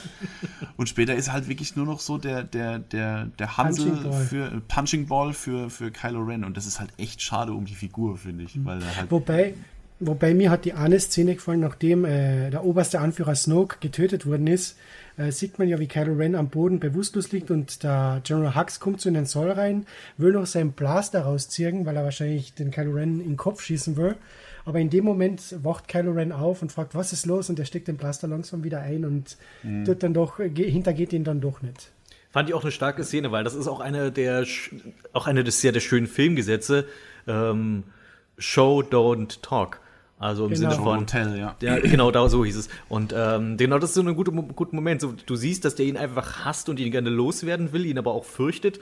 Und diesen, diesen winzig kleinen Moment, und du musst wirklich aufpassen, dass du siehst, weil er ist ja nur, steht ja nur im Hintergrund und im Vordergrund siehst du Kylo Ren liegen. Und diesen, diesen langsamen Griff in den Mantel, wo du dann auch nur so den Ansatz von dem Blaster siehst und dann schiebt er ihn doch wieder zurück, weil er sagt, ah, jetzt gerade nicht. Aber das wirklich fand ich eine, einen sehr guten kleinen Moment. Ja, die, die Szene ist wirklich gut. Dafür ist es dann am Ende wieder übertrieben, als Bade eben in diesem Raumschiff sitzen und eben auf dem Luke Skywalker schießen. Dann sagt der, der Kylo Ren gibt die Befehle und der General wiederholt sie neben ihm noch einmal. Und dann ist, der, ist die Sequenz, wo eben der Kylo Ren sagt, so, Shuttle auf den Boden bringen, ich möchte Luke selbst gegenüberstellen. Und der General versucht halt mit ihm zu reden. Er schmeißt ihn gegen die Konsole und der Pilot so, ja, ich senke das Schiff jetzt an. Das ist für mich schon wieder ein bisschen zu übertrieben gewesen. Ja, das ist halt genau das. Ich fand, im ersten Moment finde ich es auch witzig, aber es ist halt irgendwie schade um die Figur, weil der war so, als so krasser, ernstzunehmender Bösewicht aufgebaut und jetzt ist er halt wirklich nur so ein Punching Ball. Hm. Der auch noch, der auch noch witzig rüberkommt durch dieses, durch diese Szene und so. Ist halt ein bisschen schade drum. Dasselbe Problem hat man ja mit der Captain Phasma. Die ja. ist ja in Episode 7 richtig aufgebaut worden, dann ist sie schon in diesem äh, Müll, äh, in dieser Müllkammer gelandet ja. wie, wie, aus Episode 4. Mhm. Und dann in dem Film sieht man wieder, wie sie im Prinzip den Flammentod noch, noch nicht einmal einen spektakulär, spektakulären Kampf findet. Also ich hoffe, sie ist, sie ist nicht wirklich tot und wir sehen mal sie noch einmal in Episode 9, weil fände es ein bisschen schade. Ich frage mich, also ich meine, das ist hier äh, Gwendolyn Christie, die mhm. da drin steckt. Ne? Ihr kennt die vielleicht, falls ihr Game of Thrones geguckt habt. Ähm, wer, wieso castet man so eine Schauspielerin für eine Rolle, in die man, wo man sie nie zu sehen kriegt und die eigentlich auch gar nichts zu tun hat und dann sofort stirbt, wenn es wichtig wird. So, das, das verstehe ich halt irgendwie nicht. Ich habe gedacht, da käme auch noch mehr mit ihr. Ich habe ich hab die Vermutung, dass man versuchte, äh, so eine Art neues Boba Fett-Phänomen zu kreieren mit ihr. So dass du, ja. du hast eine Figur, die eigentlich nicht viel macht, aber ein cooles Design hat irgendwie und ein bisschen geheimnisvoll, du weißt nicht viel über sie und die ist, ist einfach da. Ich glaube aber, das wird in diesem Fall nicht funktionieren, weil es halt zu konstruiert ist. In Boba Fett ist mhm. es einfach so entstanden. Bei der, ich, ich ja. merke mir auch ihren Namen, die ist halt einfach die Silbertrupplerin. Ähm, äh, ich, ich, ich, mag die Figur auch eigentlich, aber ich hätte mir auch gewünscht, dass. Also ich hoffe, dass sie das überlebt. Ich habe ich hab mich schon so gefragt, die stürzt uns voll. Dachte, okay, ähm, ich gehe nicht davon aus, dass sie das überlebt, aber wenn, hätte ich auch nichts dagegen. Also, das fand ich in dem Moment auch irgendwie schade um die Figur, weil da hätte ich einfach auch gern mehr gesehen von ihr. Allein, weil das halt einfach eine, eine, eine coole und bekannte Schauspielerin ist, die sie dafür gecastet haben. Und man sie halt einfach nicht zu sehen kriegt. Verschwendet irgendwo. Ähm, wie findet ihr denn die neue Figur im Episode 8, das die Rose? Diese Rose. Rose Tico. Hm, schwierig. Hm. Wirklich die ist ja mittlerweile, glaube ich, nach Jar Jar Binks die verhassteste Star Wars-Figur, wenn ich das so richtig verstanden habe. Ernsthaft? Okay. So ja. schlimm war also sie für eine, mich jetzt nicht. Zumindest was die neuen Filme angeht, ist die halt, äh, kriegt die echt krassen Hate ab. Und zwar so, weil, ne, ich hatte es vorhin schon gesagt, Fans sind dumm, so dass sogar die Schauspielerin Hate abkriegt für diese Rolle und mittlerweile, glaube ich, ihren, ihren Twitter-Account gelöscht hat und sowas, weil sie einfach nur ähm, äh, Drohungen abkriegt und sowas. Also ne, so viel zum Thema. Wow. So viel zum Thema Fans. Weil die, kann, die Schauspielerin kann ja nichts für die Rolle, die sie auf, diese auf den Leib geschrieben kriegt und so. Mhm. Aber ähm, ja, die hat einen schweren Stand. Ich, ich glaube, was das Problem von Rose, ich habe absolut nichts gegen die Figur. Ich fand die eigentlich ganz putzig und so weiter. Ich weiß nicht, ob man die unbedingt gebraucht hätte, aber ich glaube, ihr größtes Problem ist, dass es jetzt eine neue Trilogie ist und sie zu spät eingeführt wurde. Ich glaube, wenn man sie schon in sieben irgendwie vorgestellt hätte, auch wenn sie da vielleicht noch nicht viel, so ähnlich wie Poe. Poe macht in sieben auch nichts, aber ist jetzt trotzdem fest, äh, fest etabliert. Wenn man sie da vielleicht schon vorher ein bisschen ins Rampenlicht geholt hätte, ja. wäre das hier vielleicht besser gelaufen, weil jetzt fühlt sie sich so an wie, wie Lando, so ein bisschen so ein Anhängsel. Also du ja. hast die, du hast die Haupt drei und dann hast du halt sie noch. Und ich habe tatsächlich am Ende, ich bin davon äh, fest davon ausgegangen, als die am Ende da die, diesen Crash hat, als er den Finn rettet, dass sie dabei jetzt ums Leben kommt, weil ich dachte, okay, also ich, sie ist keine der Hauptdrei, das heißt, das ist jetzt ihr Ausgang aus, der, aus dem Film. Aber ja, überlebt er scheinbar.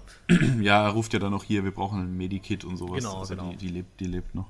Ja, es ist halt irgendwie komisch. Die, die hat auch irgendwie diese, diese ganz zurechtgedengelte äh, Backstory, von wegen, dass sie jetzt halt um ihre Schwester trauert, die da am Anfang mit dieser, bei diesem Bombenangriff da stirbt äh, und dass sie jetzt für sie halt jetzt äh, hier die Galaxis retten muss und so, das ist einem halt als, als Zuschauer so ein bisschen egal, weil wir die, wir, immer, wir kennt weder die Schwester, man sieht die ja auch nur ganz kurz am Anfang. Mhm.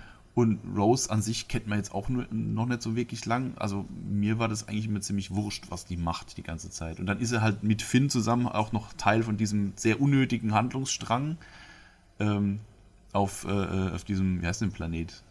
Äh, Kentobite. Kentobite, genau, dieser also ich sag, dieser komplette Handlungsstrang ist halt auch irgendwie unnötig. Also sie ist irgendwie eine unnötige Figur in einem unnötigen Handlungsstrang.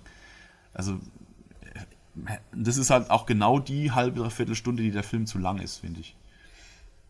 Ich, ja. ich, ja, ich, ich finde diese Casino-Ding, das Casino-Ding allgemein auch nicht gut. Ich meine, ich, ich fand, ich mochte den Look so ein bisschen und es hat auch wieder ein paar nette kleine Gags gehabt mit diesem kleinen Trollviech da, was da Münzen in den Roboter stecken wollte.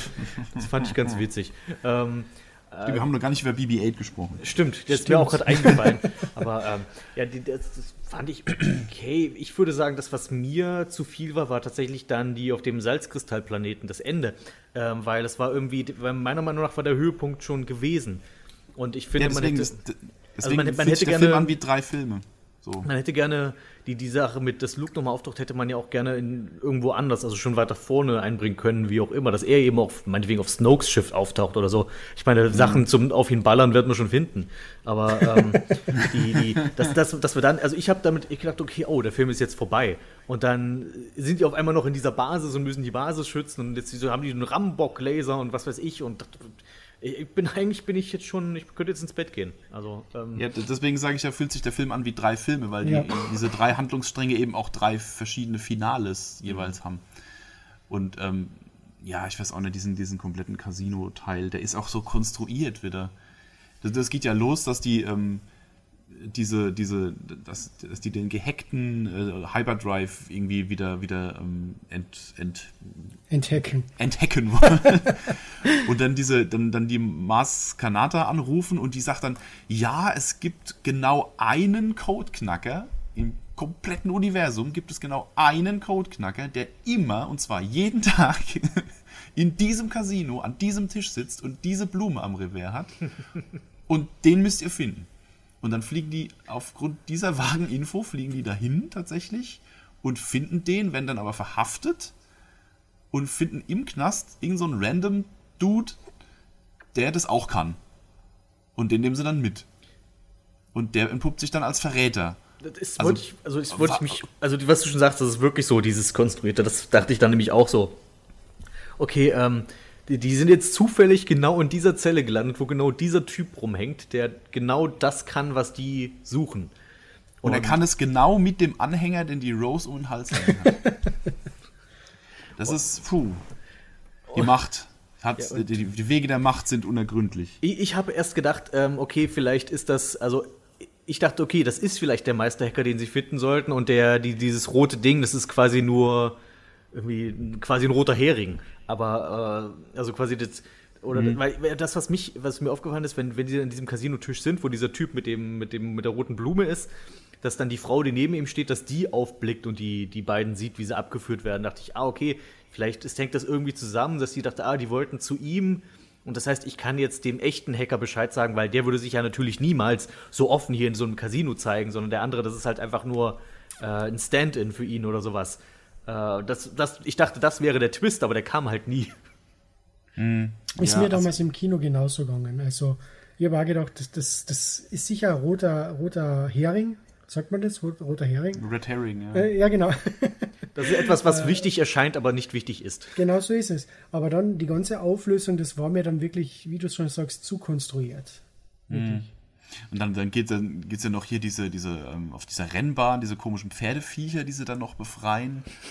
Wo man auch noch, hier, das hat ja auch sowas von so einem Happy End, von wegen, die haben jetzt diese Pferde befreit, hurra! Und dann ich so, ja, super. Und was hält die davon ab, die einfach wieder einzufangen? Was habt ihr jetzt erreicht? Ne? Nix. Also das ist so ein, das so ein, so ein Pseudo-Happy End, das sie da machen.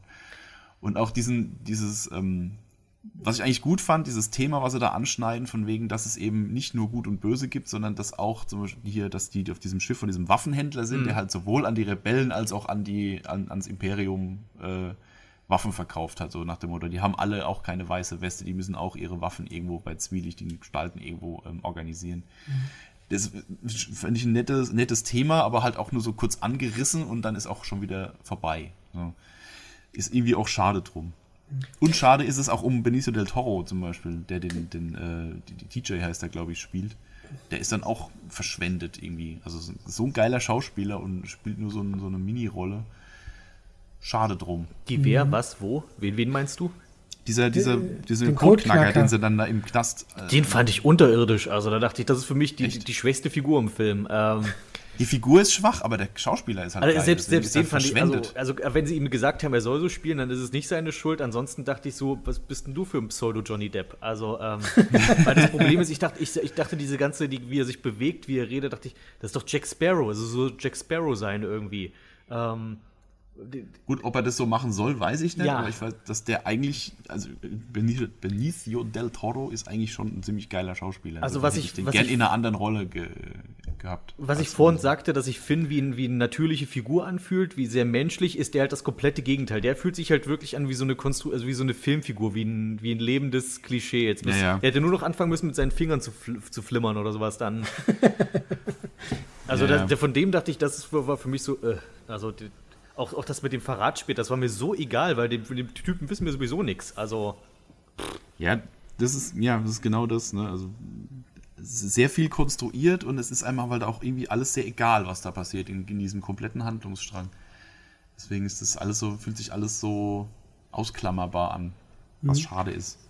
Was mich noch interessieren würde, eure Meinung dazu, und zwar am Anfang da, bei der Szene sind wir eigentlich schon vorbei, und zwar als das äh, Rebellen, das Widerstandsschiff angegriffen wird und der Kontrollraum eben in die Luft fliegt äh, und äh, Space Layer zu, oh ja. zum, hm. Äh, zum Schiff fliegt. Was haltet ihr davon? Das würde mich wirklich interessieren. Sag mal so. Ich fand's, also äh, klar, das ist wieder hier Expanded Universe und so. Ähm, das finde ich immer doof, wenn man solche Sachen voraussetzt, dass man die kennt. Aber das war ja wohl irgendwie schon etabliert, dass Leia auch ähm, zumindest mal geringfügig die Macht auch nutzen kann glaube ich jedenfalls. Das war in, in, in Rückkehr der Jedi-Ritter, ähm, wurde das darauf, gab es doch darauf eine Anspielung, dass Vader sagte, äh, wenn wir dich nicht bekehren können, vielleicht gelingt uns ja mit ihr. Also da ist das, glaube ich, schon impliziert, ja, dass sie auch da, machtempfänglich wäre. Genau, aber da sieht man ja noch nichts davon. Nee, genau. Ich glaube, es gibt auch Romane oder so, wo die auch irgendwie äh, irgendwas in der Richtung auch kann. Also ich fand es jetzt okay, dass man sieht, okay, sie hat auch die Gabe quasi. Ähm, ich fand nur, es sah unheimlich doof aus. Okay. Also äh, ja. am Anfang habe ich, hab ich gedacht, okay, ähm, weil ähm, ähm, ähm, Carrie Fisher ist ja gestorben während mhm. äh, kurz nach den Dreharbeiten. Ja. Und ich habe gedacht, die haben das jetzt im Nachhinein so gedreht, dass sie jetzt in der, an der Stelle im Film eben halt tatsächlich auch stirbt, um sie eben aus dem aus der Story rauszu, äh, rauszukriegen. So. Mhm. Aber dass er dann tatsächlich überlebt und auf die Art und Weise wieder zurückkommt und sie sie jetzt weiterhin im, im Film haben, aber jetzt quasi nicht mehr mit ihr weiterdrehen können, weil sie eben tot ist, ähm, fand ich total seltsam konstruiertes, äh, was heißt konstruiert, ist eine total komische Situation, weil an der Stelle hätten sie sie eben gut raus, ähm, rausschreiben können aus dem Ding. Aber es sah halt irgendwie total, ich weiß auch nicht. Ich hätte diesen, diesen, dass die halt mit der Macht sich da wieder ins Schiff zieht, von mir aus. Ja, kann sie gerne können. Aber es sieht irgendwie albern aus. Ich hätte es mhm. anders, anders gemacht. So. Mhm. Wenn es nur so ist, keine Ahnung, sie, sie spannt irgendwie den, den Körper an und, und, und, und schwebt dann irgendwie, irgendwie so, ohne diesen, diesen blöden, diese blöde Geste, die sie dabei macht. Es sieht einfach irgendwie komisch aus. Also ich, ähm, also ich muss erst mal sagen, das scheint auch eine dieser Szenen zu sein, über die sich dann ähm, das Internet auch gerne äh, lustig gemacht. Ja, auf jeden Fall. Ich glaube, das ist so die, das ist das, was bei, bei Indiana Jones 4 der Kühlschrank war. Das ist, die, das ist diese Szene. ähm, das ist das, dass du quasi mit Leuten, die diesen Film nicht mögen, nicht normal darüber reden kannst, weil sie sofort auf diese Szene anspringen. Und ja, die ist auch meiner Meinung nach wirklich absolut grottig. Ähm, also ich, ich, ich ziehe mich daran nicht hoch. Deswegen ist für mich der Film nicht verdorben, aber es ist schon, also wie du schon sagtest, äh, mein, selbst wenn sie machtempfänglich ist und so weiter, das es sah einfach so mega albern aus. Es war so Space Jesus. Und mhm. ähm, ich, ich bin auch ganz bei dir. Ich dachte nämlich auch, ah, okay, das ist jetzt der Moment, wo sie Leia einfach aus der Handlung raus, äh, rausschreiben und war dann auch erstaunt, dass sie sie überleben lassen. Und dann dachte ich später, ah, okay, sie hat das überlebt, weil sie ist dann die, die sich opfern muss, um das andere Schiff, das große Mutterschiff weiter zu fliegen. Und dann war das Nein. aber auch nicht so, weil dann opfert sich die Jüngere aus irgendeinem Grund. Ähm, und da dachte ich, also ich hab, ich war total, also ich war überrascht und irgendwie auch seltsam erstaunt und vielleicht sogar fast ein bisschen enttäuscht, dass Leia den Film überlebt, weil sie ist die eine der Figuren, die ich eigentlich nicht mehr gebraucht hätte. Ähm, und ich fand ihren, wenn sie bei bei der Szene, wo sie quasi aus diesem Schiff rausgeschossen wird, wenn das ihr Ausgang gewesen wäre, hätte ich wäre sehr passend gefunden, weil es eben nicht Kylo Ren war. Er zögert ja kurz, er visiert es ja an, die Brücke. Mhm. Und entschließt sich aber nicht zu feuern, sondern die Co-Piloten erschießen sie. Und ich fand, das war einfach ein guter Charaktermoment für Kylo Ren, den du nicht dadurch entwerten musst, dass wir jetzt Leia ähm, noch mal ein bisschen ja, keine Ahnung, noch ein bisschen durch Raum, durch die Raum und Zeit fliegen lassen. Nicht Zeit, ja, auf jeden Fall so. Das war irgendwie, also ich, ich hätte, also das, das wär in, in, in, mehrerer Hinsicht wäre das die bessere Entscheidung gewesen. Es wäre ein guter Charaktermoment für Kylo Ren, sprich, er entscheidet sich dagegen, seine, seine Mutter zu töten, aber es bringt ihm nichts, weil eben seine, seine Mitkämpfer, also seine, die, seine Geschwader, ja. äh, das dann für ihn übernehmen. Also er hat sich zwar dagegen entschieden, aber es hat ihm nichts gebracht. Und dann hat er quasi trotzdem, ist dann trotzdem seine Mutter tot. Das wäre eigentlich äh, der, bessere, der bessere Ausgang gewesen, weil jetzt haben sie A, eine alberne Szene drin und B, haben sie einen Charakter noch drin, den sie nicht mehr weiterführen können, weil die mhm. Schauspielerin tot ist. Also, hm. Ja, einer von den Produzenten hat ja dann gemeint, äh, es war so geplant, äh, Episode 7 ist Han Solos Film, Episode 8 Mark Hamills Film und Episode 9 soll sich halt komplett mit der Leia befassen, aber das wird halt ja, jetzt Kacke, nicht mehr ne? so funktionieren. Ja, das wird jetzt noch nicht mehr funktionieren. Viel Glück dabei. Ähm, naja. Na, jetzt aber, ist Landos Film der nächste. ja, Ach, genau. bitte, genau. Der kann ja kaum noch laufen, also den können sie nicht mehr mit reinholen, den, den äh, Na, ist, Der ist doch schon der, angekündigt, oder? Für den nächsten Film. Ja, ja, er ist schon angekündigt. Echt? Ist er aber dabei? Ja. ja. Krass. Ich habe den mal in einem Interview gesehen, der ist, der ist, der kann, der, der kann sich kaum noch bewegen. Aber gut, Hut ab. es gibt noch dieses, dieses, es gab so ein witziges Bild im Internet, wo, ähm, vielleicht habt ihr das auch gesehen, wo äh, du hast so drei Türen, wie so Garderobentüren, und an jeder Tür hast du so das Gesicht von einem Star Wars-Charakter, so Han, Luke, und auf der dritten Tür ist äh, Lando. Und äh, da kommt äh, Mickey Mouse als Sensenmann durch den Gang geschwebt und, und war schon bei den ersten beiden Türen und fliegt jetzt zur dritten. oh. Krass. Ja, also es wäre, ja gut, es ist natürlich jetzt schon wieder so, aber es, hab, ich, ich hoffe halt, dass sie jetzt nicht wirklich in jedem Film einen Hauptcharakter niedermähen. Das wäre halt so ein bisschen doof. Die können doch ruhig überleben und kommen einfach nicht mehr vor in der Handlung. Das wäre auch okay. Die müssen nicht immer alle sterben. Nee, eben, was mich, was ich nicht gebraucht hätte, wäre Lukes Tod. Ich verstehe nicht, also ja, der hat das groß erschöpft ja. und sowas, aber ich finde, also Luke hätte man ruhig drin bleiben lassen können. Ich fand seinen Tod ein bisschen unterwältigend. Ich meine, ja, es war die große, tragische Musik im Sonnenuntergang und dann wird ja. er eins mit der Macht und so weiter, aber ich fand das so ein bisschen, pff, ja. Also ich fand das eigentlich gar nicht so schlecht, weil es ist wieder so eine Spiegelung von Episode 4.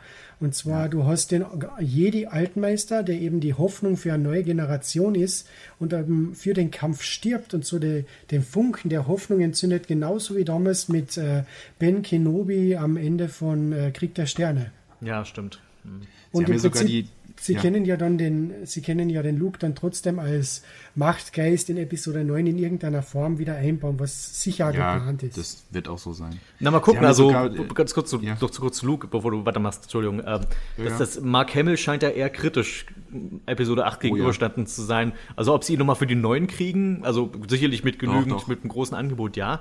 Aber ähm, er, er, war ja nicht so begeistert, glaube ich. Nee, er ist auf jeden Fall dabei, aber er hat in, in diversen Interviews sich auch wirklich kritisch geäußert und gesagt, er ist mit keiner Entscheidung, die Luke betrifft, einverstanden. Er macht's halt, weil das ist sein Job, aber er findet nichts von dem, was Ryan Johnson mit der Figur gemacht hat, gut. das hat er ihm auch im Interview öffentlich so gesagt. Mhm dass er das, ähm, dass er die Figur ganz anders interpretiert hat und dass er das schon irgendwie äh, ziemlich kacke findet, was sie ihm aus ihm jetzt gemacht haben und so. Aber ja, er, er spielt es halt, weil das ist sein Job, aber mhm. er fand es nicht gut. Aber im Umkehrschluss kann man wieder sagen, jetzt hat der Luke wirklich 40 Jahre so sein können, wie der Mark Hamill sich das vorgestellt hat. Also im Expanded Universe und so weiter, in Serien und Hörspielen. Und jetzt haben wir halt einen Live-Action-Film und dann nehmen wir halt die Interpretation in eine komplett andere Richtung. Ist ja, auch wieder lobenswert. Nee, ist ja, ist ja auch alles legitim, kann man ja so machen. Aber er fand es halt nicht gut. Mhm. Aber weil du gerade gesagt hast, das ist eine Spiegelung von, von der alten, vom alten Film, die haben ja sogar den, den, das Bild quasi, also den, den Shot nochmal ähm, wieder aufgegriffen. Es gibt ja das Bild vom, vom Episode 4, wo Luke quasi, bevor er aufbricht ins Abenteuer, äh, auf, auf, vor seinem Haus steht und in diesen, in diesen äh, Doppelsonnenuntergang blickt. Mhm. So, ne? Ah, und am stimmt, Schluss, ja. am Schluss wenn, wenn Luke dann stirbt in Episode 8, sitzt er ja auf dem Stein und hat auch diesen Doppelsonnenuntergang in dem Fall. Es ist kein Aufgang, es ist ein Untergang. Und ähm, er, er, blickt nicht nach rechts in die Zukunft, sondern nach links in die Vergangenheit. Ich habe also, ne? Ich, das habe nicht ich analysiert, das habe ich auch aus dem Internet, aber das war, das ist so, wie es ist gedacht. Das ist eine Spiegelung von dieser Szene, nur eben halt, er, äh, er blickt zurück auf mhm. sein Leben und nicht in die Zukunft. So, so war es gedacht. Aber abgesehen davon, ähm, ich hätte tatsächlich auch nicht gebraucht, dass er jetzt stirbt, weil wirkt auch so ein bisschen sehr konstruiert. Es ist wohl irgendwie so gedacht, dass er so erschöpft ist, dass er davon jetzt quasi ähm, jetzt an der Erschöpfung zugrunde geht oder so, aber ähm, er hätte jetzt auch gerne überleben können, finde ich. Was ich halt wirklich stark finde nur daran ist, ähm, dass sie uns quasi auf eine meiner Meinung nach positive Art und Weise um einen Finalkampf betrogen haben. Ich meine, du hast deine Schwertschwingerei mhm. schon gehabt da in Snokes Büro, aber ähm, oh ja dass du jetzt, ich finde, das, das ist jetzt das erste Mal, dass wir die Lehren der Jedi, dass die auch jemand mal wirklich so anwendet. Also als äh, ich nutze meine Machtkräfte nicht einfach, um den Bösen tot zu hauen, sondern ich setze meine Machtkräfte ein, damit einfach alle überleben. Also ich, es ist mhm. wirklich die absolute Definition von wirklich dieser Verteidigung, also worauf, worauf die Jedi ja abziehen. Wir sind eine defensive, wir defensive Verein hier und ähm, und äh, dass er quasi den reinlegt, damit die anderen fliehen können. So muss er nicht quasi den, den Sohn von Han tot äh, äh, äh, äh ermorden und äh, die anderen können abhauen und er hat einfach das aber mit seiner Macht, mit seinen Kräften, hat er das auf eine friedliche Art und Weise gelöst und das fand ich wesentlich stärker als ähm, Götterchor Fechtballett. ja, irgendwann ist auch mal gut mit, mit Laserschwertkampf. Also ich glaube, ein großer Kampf pro Film ist dann auch genug. Also wenn jetzt und der Kampf im, in Snokes Thronsaal ist auch schon spektakulär genug. Da hätte ich jetzt nicht noch einen gebraucht. Also es war schon okay so. Nee, also ich finde, Lukes Tod ist in Ordnung. Fand ich jetzt auch nicht übertrieben schlimm. Ähm, äh, ich hätte es nicht gebraucht, dass er jetzt stirbt, allein weil das so ein bisschen konstruiert ist. Aber ja, es, es war okay. Es, haben ihn, sie haben ihn gut aus der Story rausgeschrieben. Aber es gibt einen Tod im Film, der mich tatsächlich total abnervt. Ähm, und zwar ist das die ganze, die ganze Nummer. Also es gibt ja noch eine neue Figur im Film, nämlich hier ähm, Admiral Holdo. Ah, die, die, die, die mit der lilahaarige rechte Hand Ach so. von Lea. Ah ja. Hm. Also erstmal fand ich in dieser ganzen Szene mit dem, mit dem Rebellenschiff, äh, hat man gemerkt, ähm, sie, sie, betreiben so ein bisschen Feminismus mit dem Holzhammer.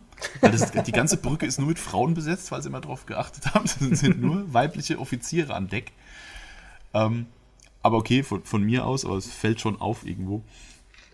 Und dann, ähm, also die Figur an sich, die sie da einge diese Admiral Holdo, die sie da jetzt eingeführt haben, finde ich, ähm, ich finde sie soweit okay.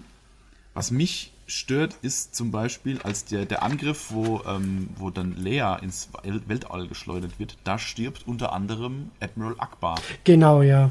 Und zwar völlig offscreen. Also er wird einfach, äh, explodiert was und er ist dann tot. Und stattdessen darf dann Admiral Holdo, die jetzt auch nicht wirklich sympathisch rüberkommt, den ganzen Film über, darf sie dann am Schluss diesen Kamikaze-Flug machen, der zugegebenermaßen super geil aussieht. Mhm. Ne, wo sie dann ja. das, das, das ja. Schiff mit Hyperspeed durch, den, durch das, durch das ähm, Flaggschiff von, von Snoke durchbrettert. Sah super geil aus, fand ich im Kino echt äh, atemberaubend, ja. Aber ich frage mich, warum geben die warum lassen sie eine Figur, die es aus dem alten, aus der alten Trilogie oder aus, aus einem der alten Filme gibt, die auch sehr beliebt ist. Und ich fand Admiral Akbar immer ganz cool, mal von seinem It's a Trap Meme mal abgesehen. ähm, ich fand das eine geile Figur. Man, man weiß auch nichts über ihn, wenn man jetzt nicht. Es gibt bestimmt Expanded Universe Kram über den, äh, aber man kennt halt nichts von der Figur. Man sieht nur, er sieht cool aus, ist irgendwie so ein Fischdude und er ist irgendwie, kommt, ist irgendwie cool. Ähm, und er stirbt in diesem Film halt völlig belanglos. Er wird einfach so offscreen gekillt. Und dafür kriegt eine Figur, die sie gerade vor fünf Minuten eingeführt haben, kriegt den krassen Heldentod verpasst. Glaub, Deswegen die Frage, warum darf nicht alles, was Admiral Holdo macht, warum haben sie das nicht einfach auf Admiral Akbar umgemünzt? Ich glaube, das liegt daran, dass kurz bevor die Dreharbeiten losgegangen sind, ist der amerikanische Schauspieler von Admiral Akbar gestorben. Und ist das nicht völlig egal? Das ist ein Mann in einer Maske. Na, aber wegen der Stimme, glaube ich, das, ist, das war das große Problem. Und vielleicht wollten Echt? sie einfach am Gedenken, in Gedenken für ihn einfach sagen, gut, jetzt ist er weg. Aber ich gebe dir recht, es, mir hätte es auch besser gefallen, wenn in der Situation da Admiral Akbar gewesen wäre und er wendet das Schiff und vielleicht sagt er dann noch, It's a trap! Zack. Nein, bitte nicht. Also das, das hätte ich dann nicht gebraucht. ähm, also wenn, wenn, wenn ich meine Theorie dazu äußern darf, dann ist einfach ich glaube, man hätte diese ganze Nummer mit Admiral Akbar nicht ernst nehmen können, weil er ist ein Typ, ist ein Fisch. Und ähm, ja. ich weiß, ich weiß, es sind Aliens und wir sollten, die sind, ja, aber trotzdem, ich kann mir nicht vorstellen, dass wenn sie dann, wenn er dann dieses Gespräch dann mit dem Poe führt und ähm, dass es halt eben nicht auf Rumbomben ankommt, sondern eher auf, wir müssen uns retten und da wir mit Transporter und dieses und jenes. Äh, ich glaube, das hat man einfach gemacht, um das nicht unfreiwillig ins Alberne zu ziehen mit ihm, weil er ist nun mal trotzdem irgendwie ein alberner Charakter. Das wäre wie, wenn dieser eine, ach Gott, der, der eine, der, der am Ende mit, am Ende von Episode 6 mit Lando den, den, den Millennium-Falken fliegt, diesen Typen, der so aussieht wie so dieses Eierkuchengesicht. Wenn, wenn der auf einmal so eine Rolle hätte. Also, das ist, ähm, ich, ich weiß nicht, also ich, ich hätte mir das cool vorstellen können. Also diese, auch diese ganze, ähm, ähm, diese ganze Meuterei-Nummer und so, dass man ihn halt einfach, er ist der, er ist der gealterte, äh, was ist gealterte, er ist einfach der alte Seebär, so nach mhm. dem Motto, das ist hier mein Schiff. Und äh, hier wird gemacht, was ich sage. Und wenn du jetzt hier denkst, du musst, machst hier den großen, den großen Macker, nur weil du ein, ein krasser Pilot bist, dann zeige ich dir jetzt mal, wer hier die Hosen anhat und so. Also ich finde, das hätte, hätte man auch alles mit Admiral, Admiral Akbar machen können. Ich glaube, mit CGI macht es möglich, dass man ihm dann auch so viel Mimik gibt, dass es eben nicht albern aussieht.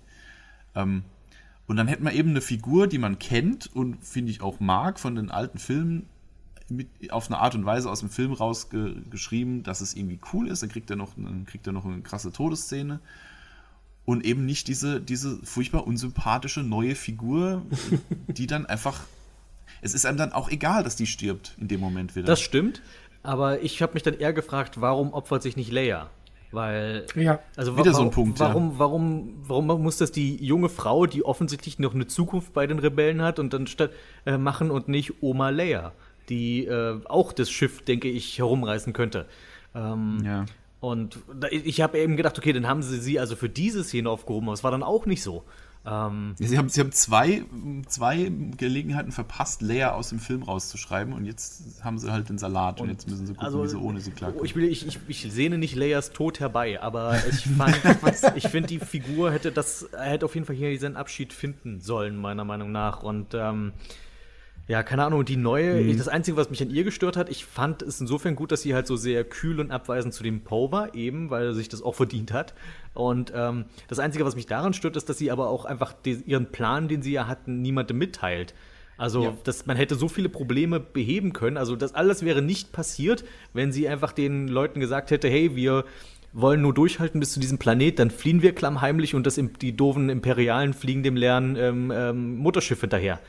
Und das ist ja, ja, das ist ja nur deshalb gescheitert, weil die anderen einen Hacker geholt haben, der die dann verraten hat. Genau. Weil ne? der hat ja dann verraten, dass das der Plan ist. Genau, das, das ist der, der das, das i-Tüpfelchen auf diesem unnötigen Casino-Handlungsstrang, dass sie auch noch den Verräter, der alles versaut, auch noch selber mitbringen. Hätten die das nicht gemacht, wäre alles cool.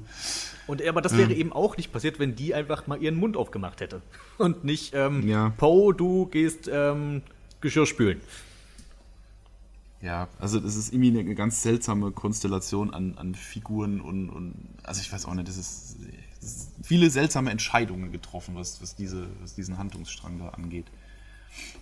Und halt eben auch was diesen. Es ist halt immer doof, wenn du eine neue Figur einführst, die dann direkt sterben soll und die, man soll sich da jetzt ganz, ja, ganz, ganz dolle betroffen fühlen. Und man denkt so, nee, ich kenne die erst seit, seit einer halben Stunde, ist mir jetzt wurscht, dass die stirbt. Da auch absolut. cool aussah. Absolute Zustimmung. Und sie, ja. auch wenn das eine geile Nummer war mit diesem, mit diesem Hyperdrive Kamikaze-Ding, jetzt fragt man sich in Zukunft natürlich immer, warum machen die das nicht immer so? Also, ja, warum haben die das nicht, also mit den anderen beiden Schiffen gemacht, die dann einfach zerstört wurden? Warum ist da, genau. haben die die nicht einfach dann nochmal schon als. Äh und haben die keinen und haben die keinen Autopilot? Muss da jemand immer am Steuer bleiben und sich opfern? also, ne? So, das sind so Sachen. Todesstern hätte sie damit bestimmt auch gelüncht auf die Art. Aber ich finde wieder äh, witziger an der Szene, und zwar in Amerika soll es angeblich so schlimm gewesen sein wegen der Szene, dass Leute, während dann eben der Ton weggeblieben ist, bei dieser Kamikaze-Aktion aufgestanden sind, aus dem Kinosaal gegangen sind und sich beschwert haben, dass keine ja. Musik mehr ist. Ich meine, wie kommt man auf die Idee? Allem, die ist ja nicht lang, die Szene, ne? Warum Nein, stehen die da auf nicht. in der Zeit? Aber gut. Besucher im Kino ist ein ganz anderes Thema. Äh, naja, Okay, also ähm, unterm Strich ist Episode 8, finde ich, ein super durchwachsener Film. Es gibt total viel tolle Szenen, es gibt aber auch total viel, wo ich jedes Mal denke so, oh, warum? Warum tut ihr sowas? Ähm, ich weiß nicht, wie es euch geht. Also ich, ich habe hab ihn jetzt ja auch schon dreimal geguckt, aber irgendwie, je öfter ich ihn gucke, desto mehr Probleme kriege ich damit irgendwie. Also von den neuen Filmen, die ich gesehen habe, das sind bisher drei von den vieren, ähm, für mich auf jeden Fall der schwächste, aber kein schlechter Film. Für mich denke ich, ähm, so, so dumm es klingt, für mich ist er richtig guter Star Wars-Film. Nicht der beste, auf gar keinen Fall. Er ist nicht so gut wie Episode 7 oder Episode 5. Ähm, aber er macht sehr viele Sachen richtig, einiges falsch, wie wir ja gesagt haben. Aber ich denke, wenn man in ein paar Jahren auf den Film zurückschaut, werden gewisse Leute, die Hater, sich wirklich nur über den Film aufregen und Petitionen gestartet haben, dass sie Episode ja. 8 neu drehen sollen und so weiter. Die werden Ach. zurückschauen und sich denken, so schlecht war der gar nicht. Und ich denke, auf lange Sicht hat der Ryan Johnson damit sicher einiges auch richtig gemacht, was in Zukunft erst Früchte tragen wird. Ja, es ist, ist schon immer, es ist schon eine gute Idee, dass er mal ähm, so ein bisschen ähm, out of the box denkt genau, und ja. nicht immer den gleichen Kram wiederkäut. Ähm, ein bisschen mehr Feingefühl hätte ich, hätte ich gern gehabt, dass er eben nicht die Fans komplett vor den Kopf schlägt die ganze Zeit, aber es war schon, glaube ich, ganz gut, dass man mal ein bisschen was anderes probiert. Ähm, ja, mhm. mal gespannt. Jetzt, jetzt, lustigerweise wird ja der nächste Film wieder von J.J. Abrams gemacht. Der, der bedankt sich jetzt wahrscheinlich äh, dafür. darf, jetzt die, darf jetzt die Scherben auflesen von seinem, von seinem Drehbuch, das er ursprünglich mal gemacht hat. Und gucken, wie er das jetzt wieder zusammenzimmert. Äh, bin mal echt gespannt, wie, sie das jetzt, wie, wie dann der neunte dann wird. Aber nur. Cyborg Snoke. Und das ist doch, Ray ist doch Ben Kenobis Tochter. ich, ich, glaube, ich glaube, das ist wirklich, Episode 8 ist äh, das Majora's Mask unter den äh, Star Wars-Filmen. Ja, genau, super. Super Idee. Ja. Das, das ist ja gut. Es ist ja, auch, es ist ja auch völlig okay, wenn mal in so einer Reihe mal einer dabei ist, der ein bisschen anders ist. Ja? Das würde ich mir bei den Marvel-Filmen ja zum Beispiel auch mal wünschen, dass da mal ein bisschen mehr, Vari ein bisschen mehr Varianz reinkommt. Ich mag die zwar alle, aber so ein bisschen mehr so ein anderer Ton ab und zu so. Warum, man, äh, warum dreht nicht mal Quentin Tarantino einen Superheldenfilm oder sowas, ne? So, so eine, andere, eine andere Farbe reinkommt in das Ding. Insofern verstehe ich nicht, dass da Fans dann äh, äh, Petitionen schreiben, sie sollen den, den Episode 8 neu drehen. Vor allem, wie stellen Sie sich das vor? Haben die, haben die ein paar Millionen, Milliarden Dollar zu viel auf dem, auf dem Spar, im, im Sparstrumpf? Also völlig beknackt. Insofern ähm, würde ich sagen, ja, äh, ich, ich bin jetzt auch kein, kein übermäßiger Fan von dem Film, aber ich denke, es ist schon okay, äh, dass mal einer ein bisschen anders ist. Ähm, es werden ja auch wahrscheinlich noch ein paar kommen. Das kann sein, ja. Wobei ich fand ja auch, auch schon über den nächsten Film, über den reden, auch der war ja schon ein bisschen anders. Ja, genau. Also ich finde, das war lustig, was die, was ähm, Disney jetzt für eine, für eine Politik fährt, ne? Das, nachdem jetzt hier Episode 7, ein Bombenerfolg, äh, Rogue One, ein Bombenerfolg. Lasst uns 9 Trilliarden Star Wars-Filme drehen, jetzt, ab jetzt. Äh, Episode 8, ein Bombenerfolg nach wie vor lasst uns neun Quadrillionen Star Wars Filme drehen und dann kommt Solo zum ersten Mal ein Misserfolg und lasst uns nie wieder Star Wars Filme drehen. die haben, ja, die haben ja echt alle, alle Projekte, die nicht zur Hauptreihe von Star Wars gehören, erstmal gekillt jetzt, ne? nach, nach Solo. Also dieses, diese Überreaktion immer so. Ein, einmal nicht den Erwartungen entsprochen und schon wieder komplett zurückgerudert. Also, äh.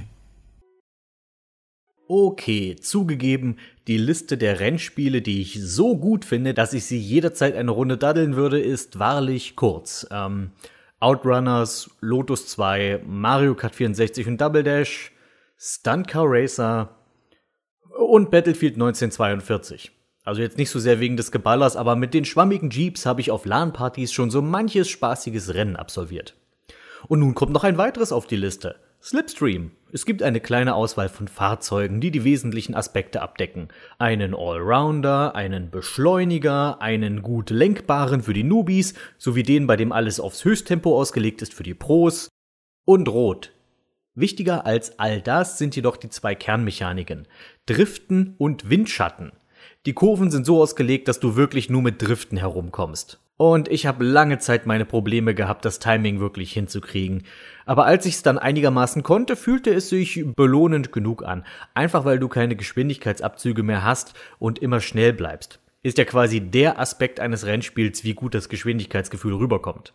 Da haben dir die Entwickler clevererweise mit dem Windschatten eine Funktion an die Hand gegeben, mit dem du dieses Gefühl ständig erzeugen und erhöhen kannst.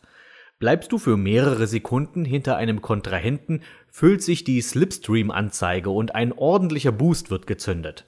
Dieser kann so lang aufrechterhalten werden, solange du im Windschatten bleibst, weshalb es dein Ziel ist, dich von einem Auspuff zum nächsten zu hangeln. Ulkigerweise sorgt das dafür, dass der höchste Schwierigkeitsgrad zum leichtesten wird, denn da die anderen Fahrzeuge hier schneller sind, ist es einfacher für die nötige Aufladezeit hinten dran zu bleiben. Die Struktur des Arcade-Modus ist Outrun nachempfunden. Am Ende von jedem Abschnitt kannst du dich entscheiden, in welches Level du als nächstes abbiegst. Das hat einerseits den Vorteil, dass das Spiel länger frisch bleibt und andererseits, dass du Strecken, die du nicht so magst, auch nicht befahren brauchst. In jedem Level kannst du als zusätzliche Mission einen von vielen Rivalen besiegen. Jeder davon ein 80er Jahre Stereotyp und Bob Ross, weil wenn ich an schnelle Action und Verfolgungsjagden denke, dann fällt mir direkt Bob Ross ein. Jedenfalls alles ein großer Spaß. Schade, dass man diesen Stell deine Ische zufrieden Aspekt aus ähnlichen Rennspielen nicht aufgegriffen hat. Wenn ich schon cruise, will ich das süße Mädchen mich mit Küsschen grüßen. Es gibt noch andere Modi, und wenn ich da wirklich was zu kritisieren habe, dann wie die Rennen losgehen. Egal wie deine Startposition auch sein mag, zuerst ziehen immer alle anderen an dir vorbei und dann holst du das Feld von hinten auf. Ich finde das irgendwie demotivierend. Vor allem dachte ich anfangs, ich würde irgendwas falsch machen, zum Beispiel wie bei Mario den Blitzstart nicht hinkriegen oder so. Aber nö, das ist so gewollt. Bleibt noch die Präsentation. Die ist schnieke. Ich stehe auf diesen Look. Aber mehr noch als der Look erfreut der Synthwave-Soundtrack meine akustischen Sinne. Tatsächlich hat sich der zu einem meiner Lieblings-Soundtracks der letzten Jahre gemausert, sodass ich mir das Album auf Bandcamp kaufte. Den Link dazu und den zu Soundcloud packe ich in die Beschreibung für die, die es mir gleich tun wollen.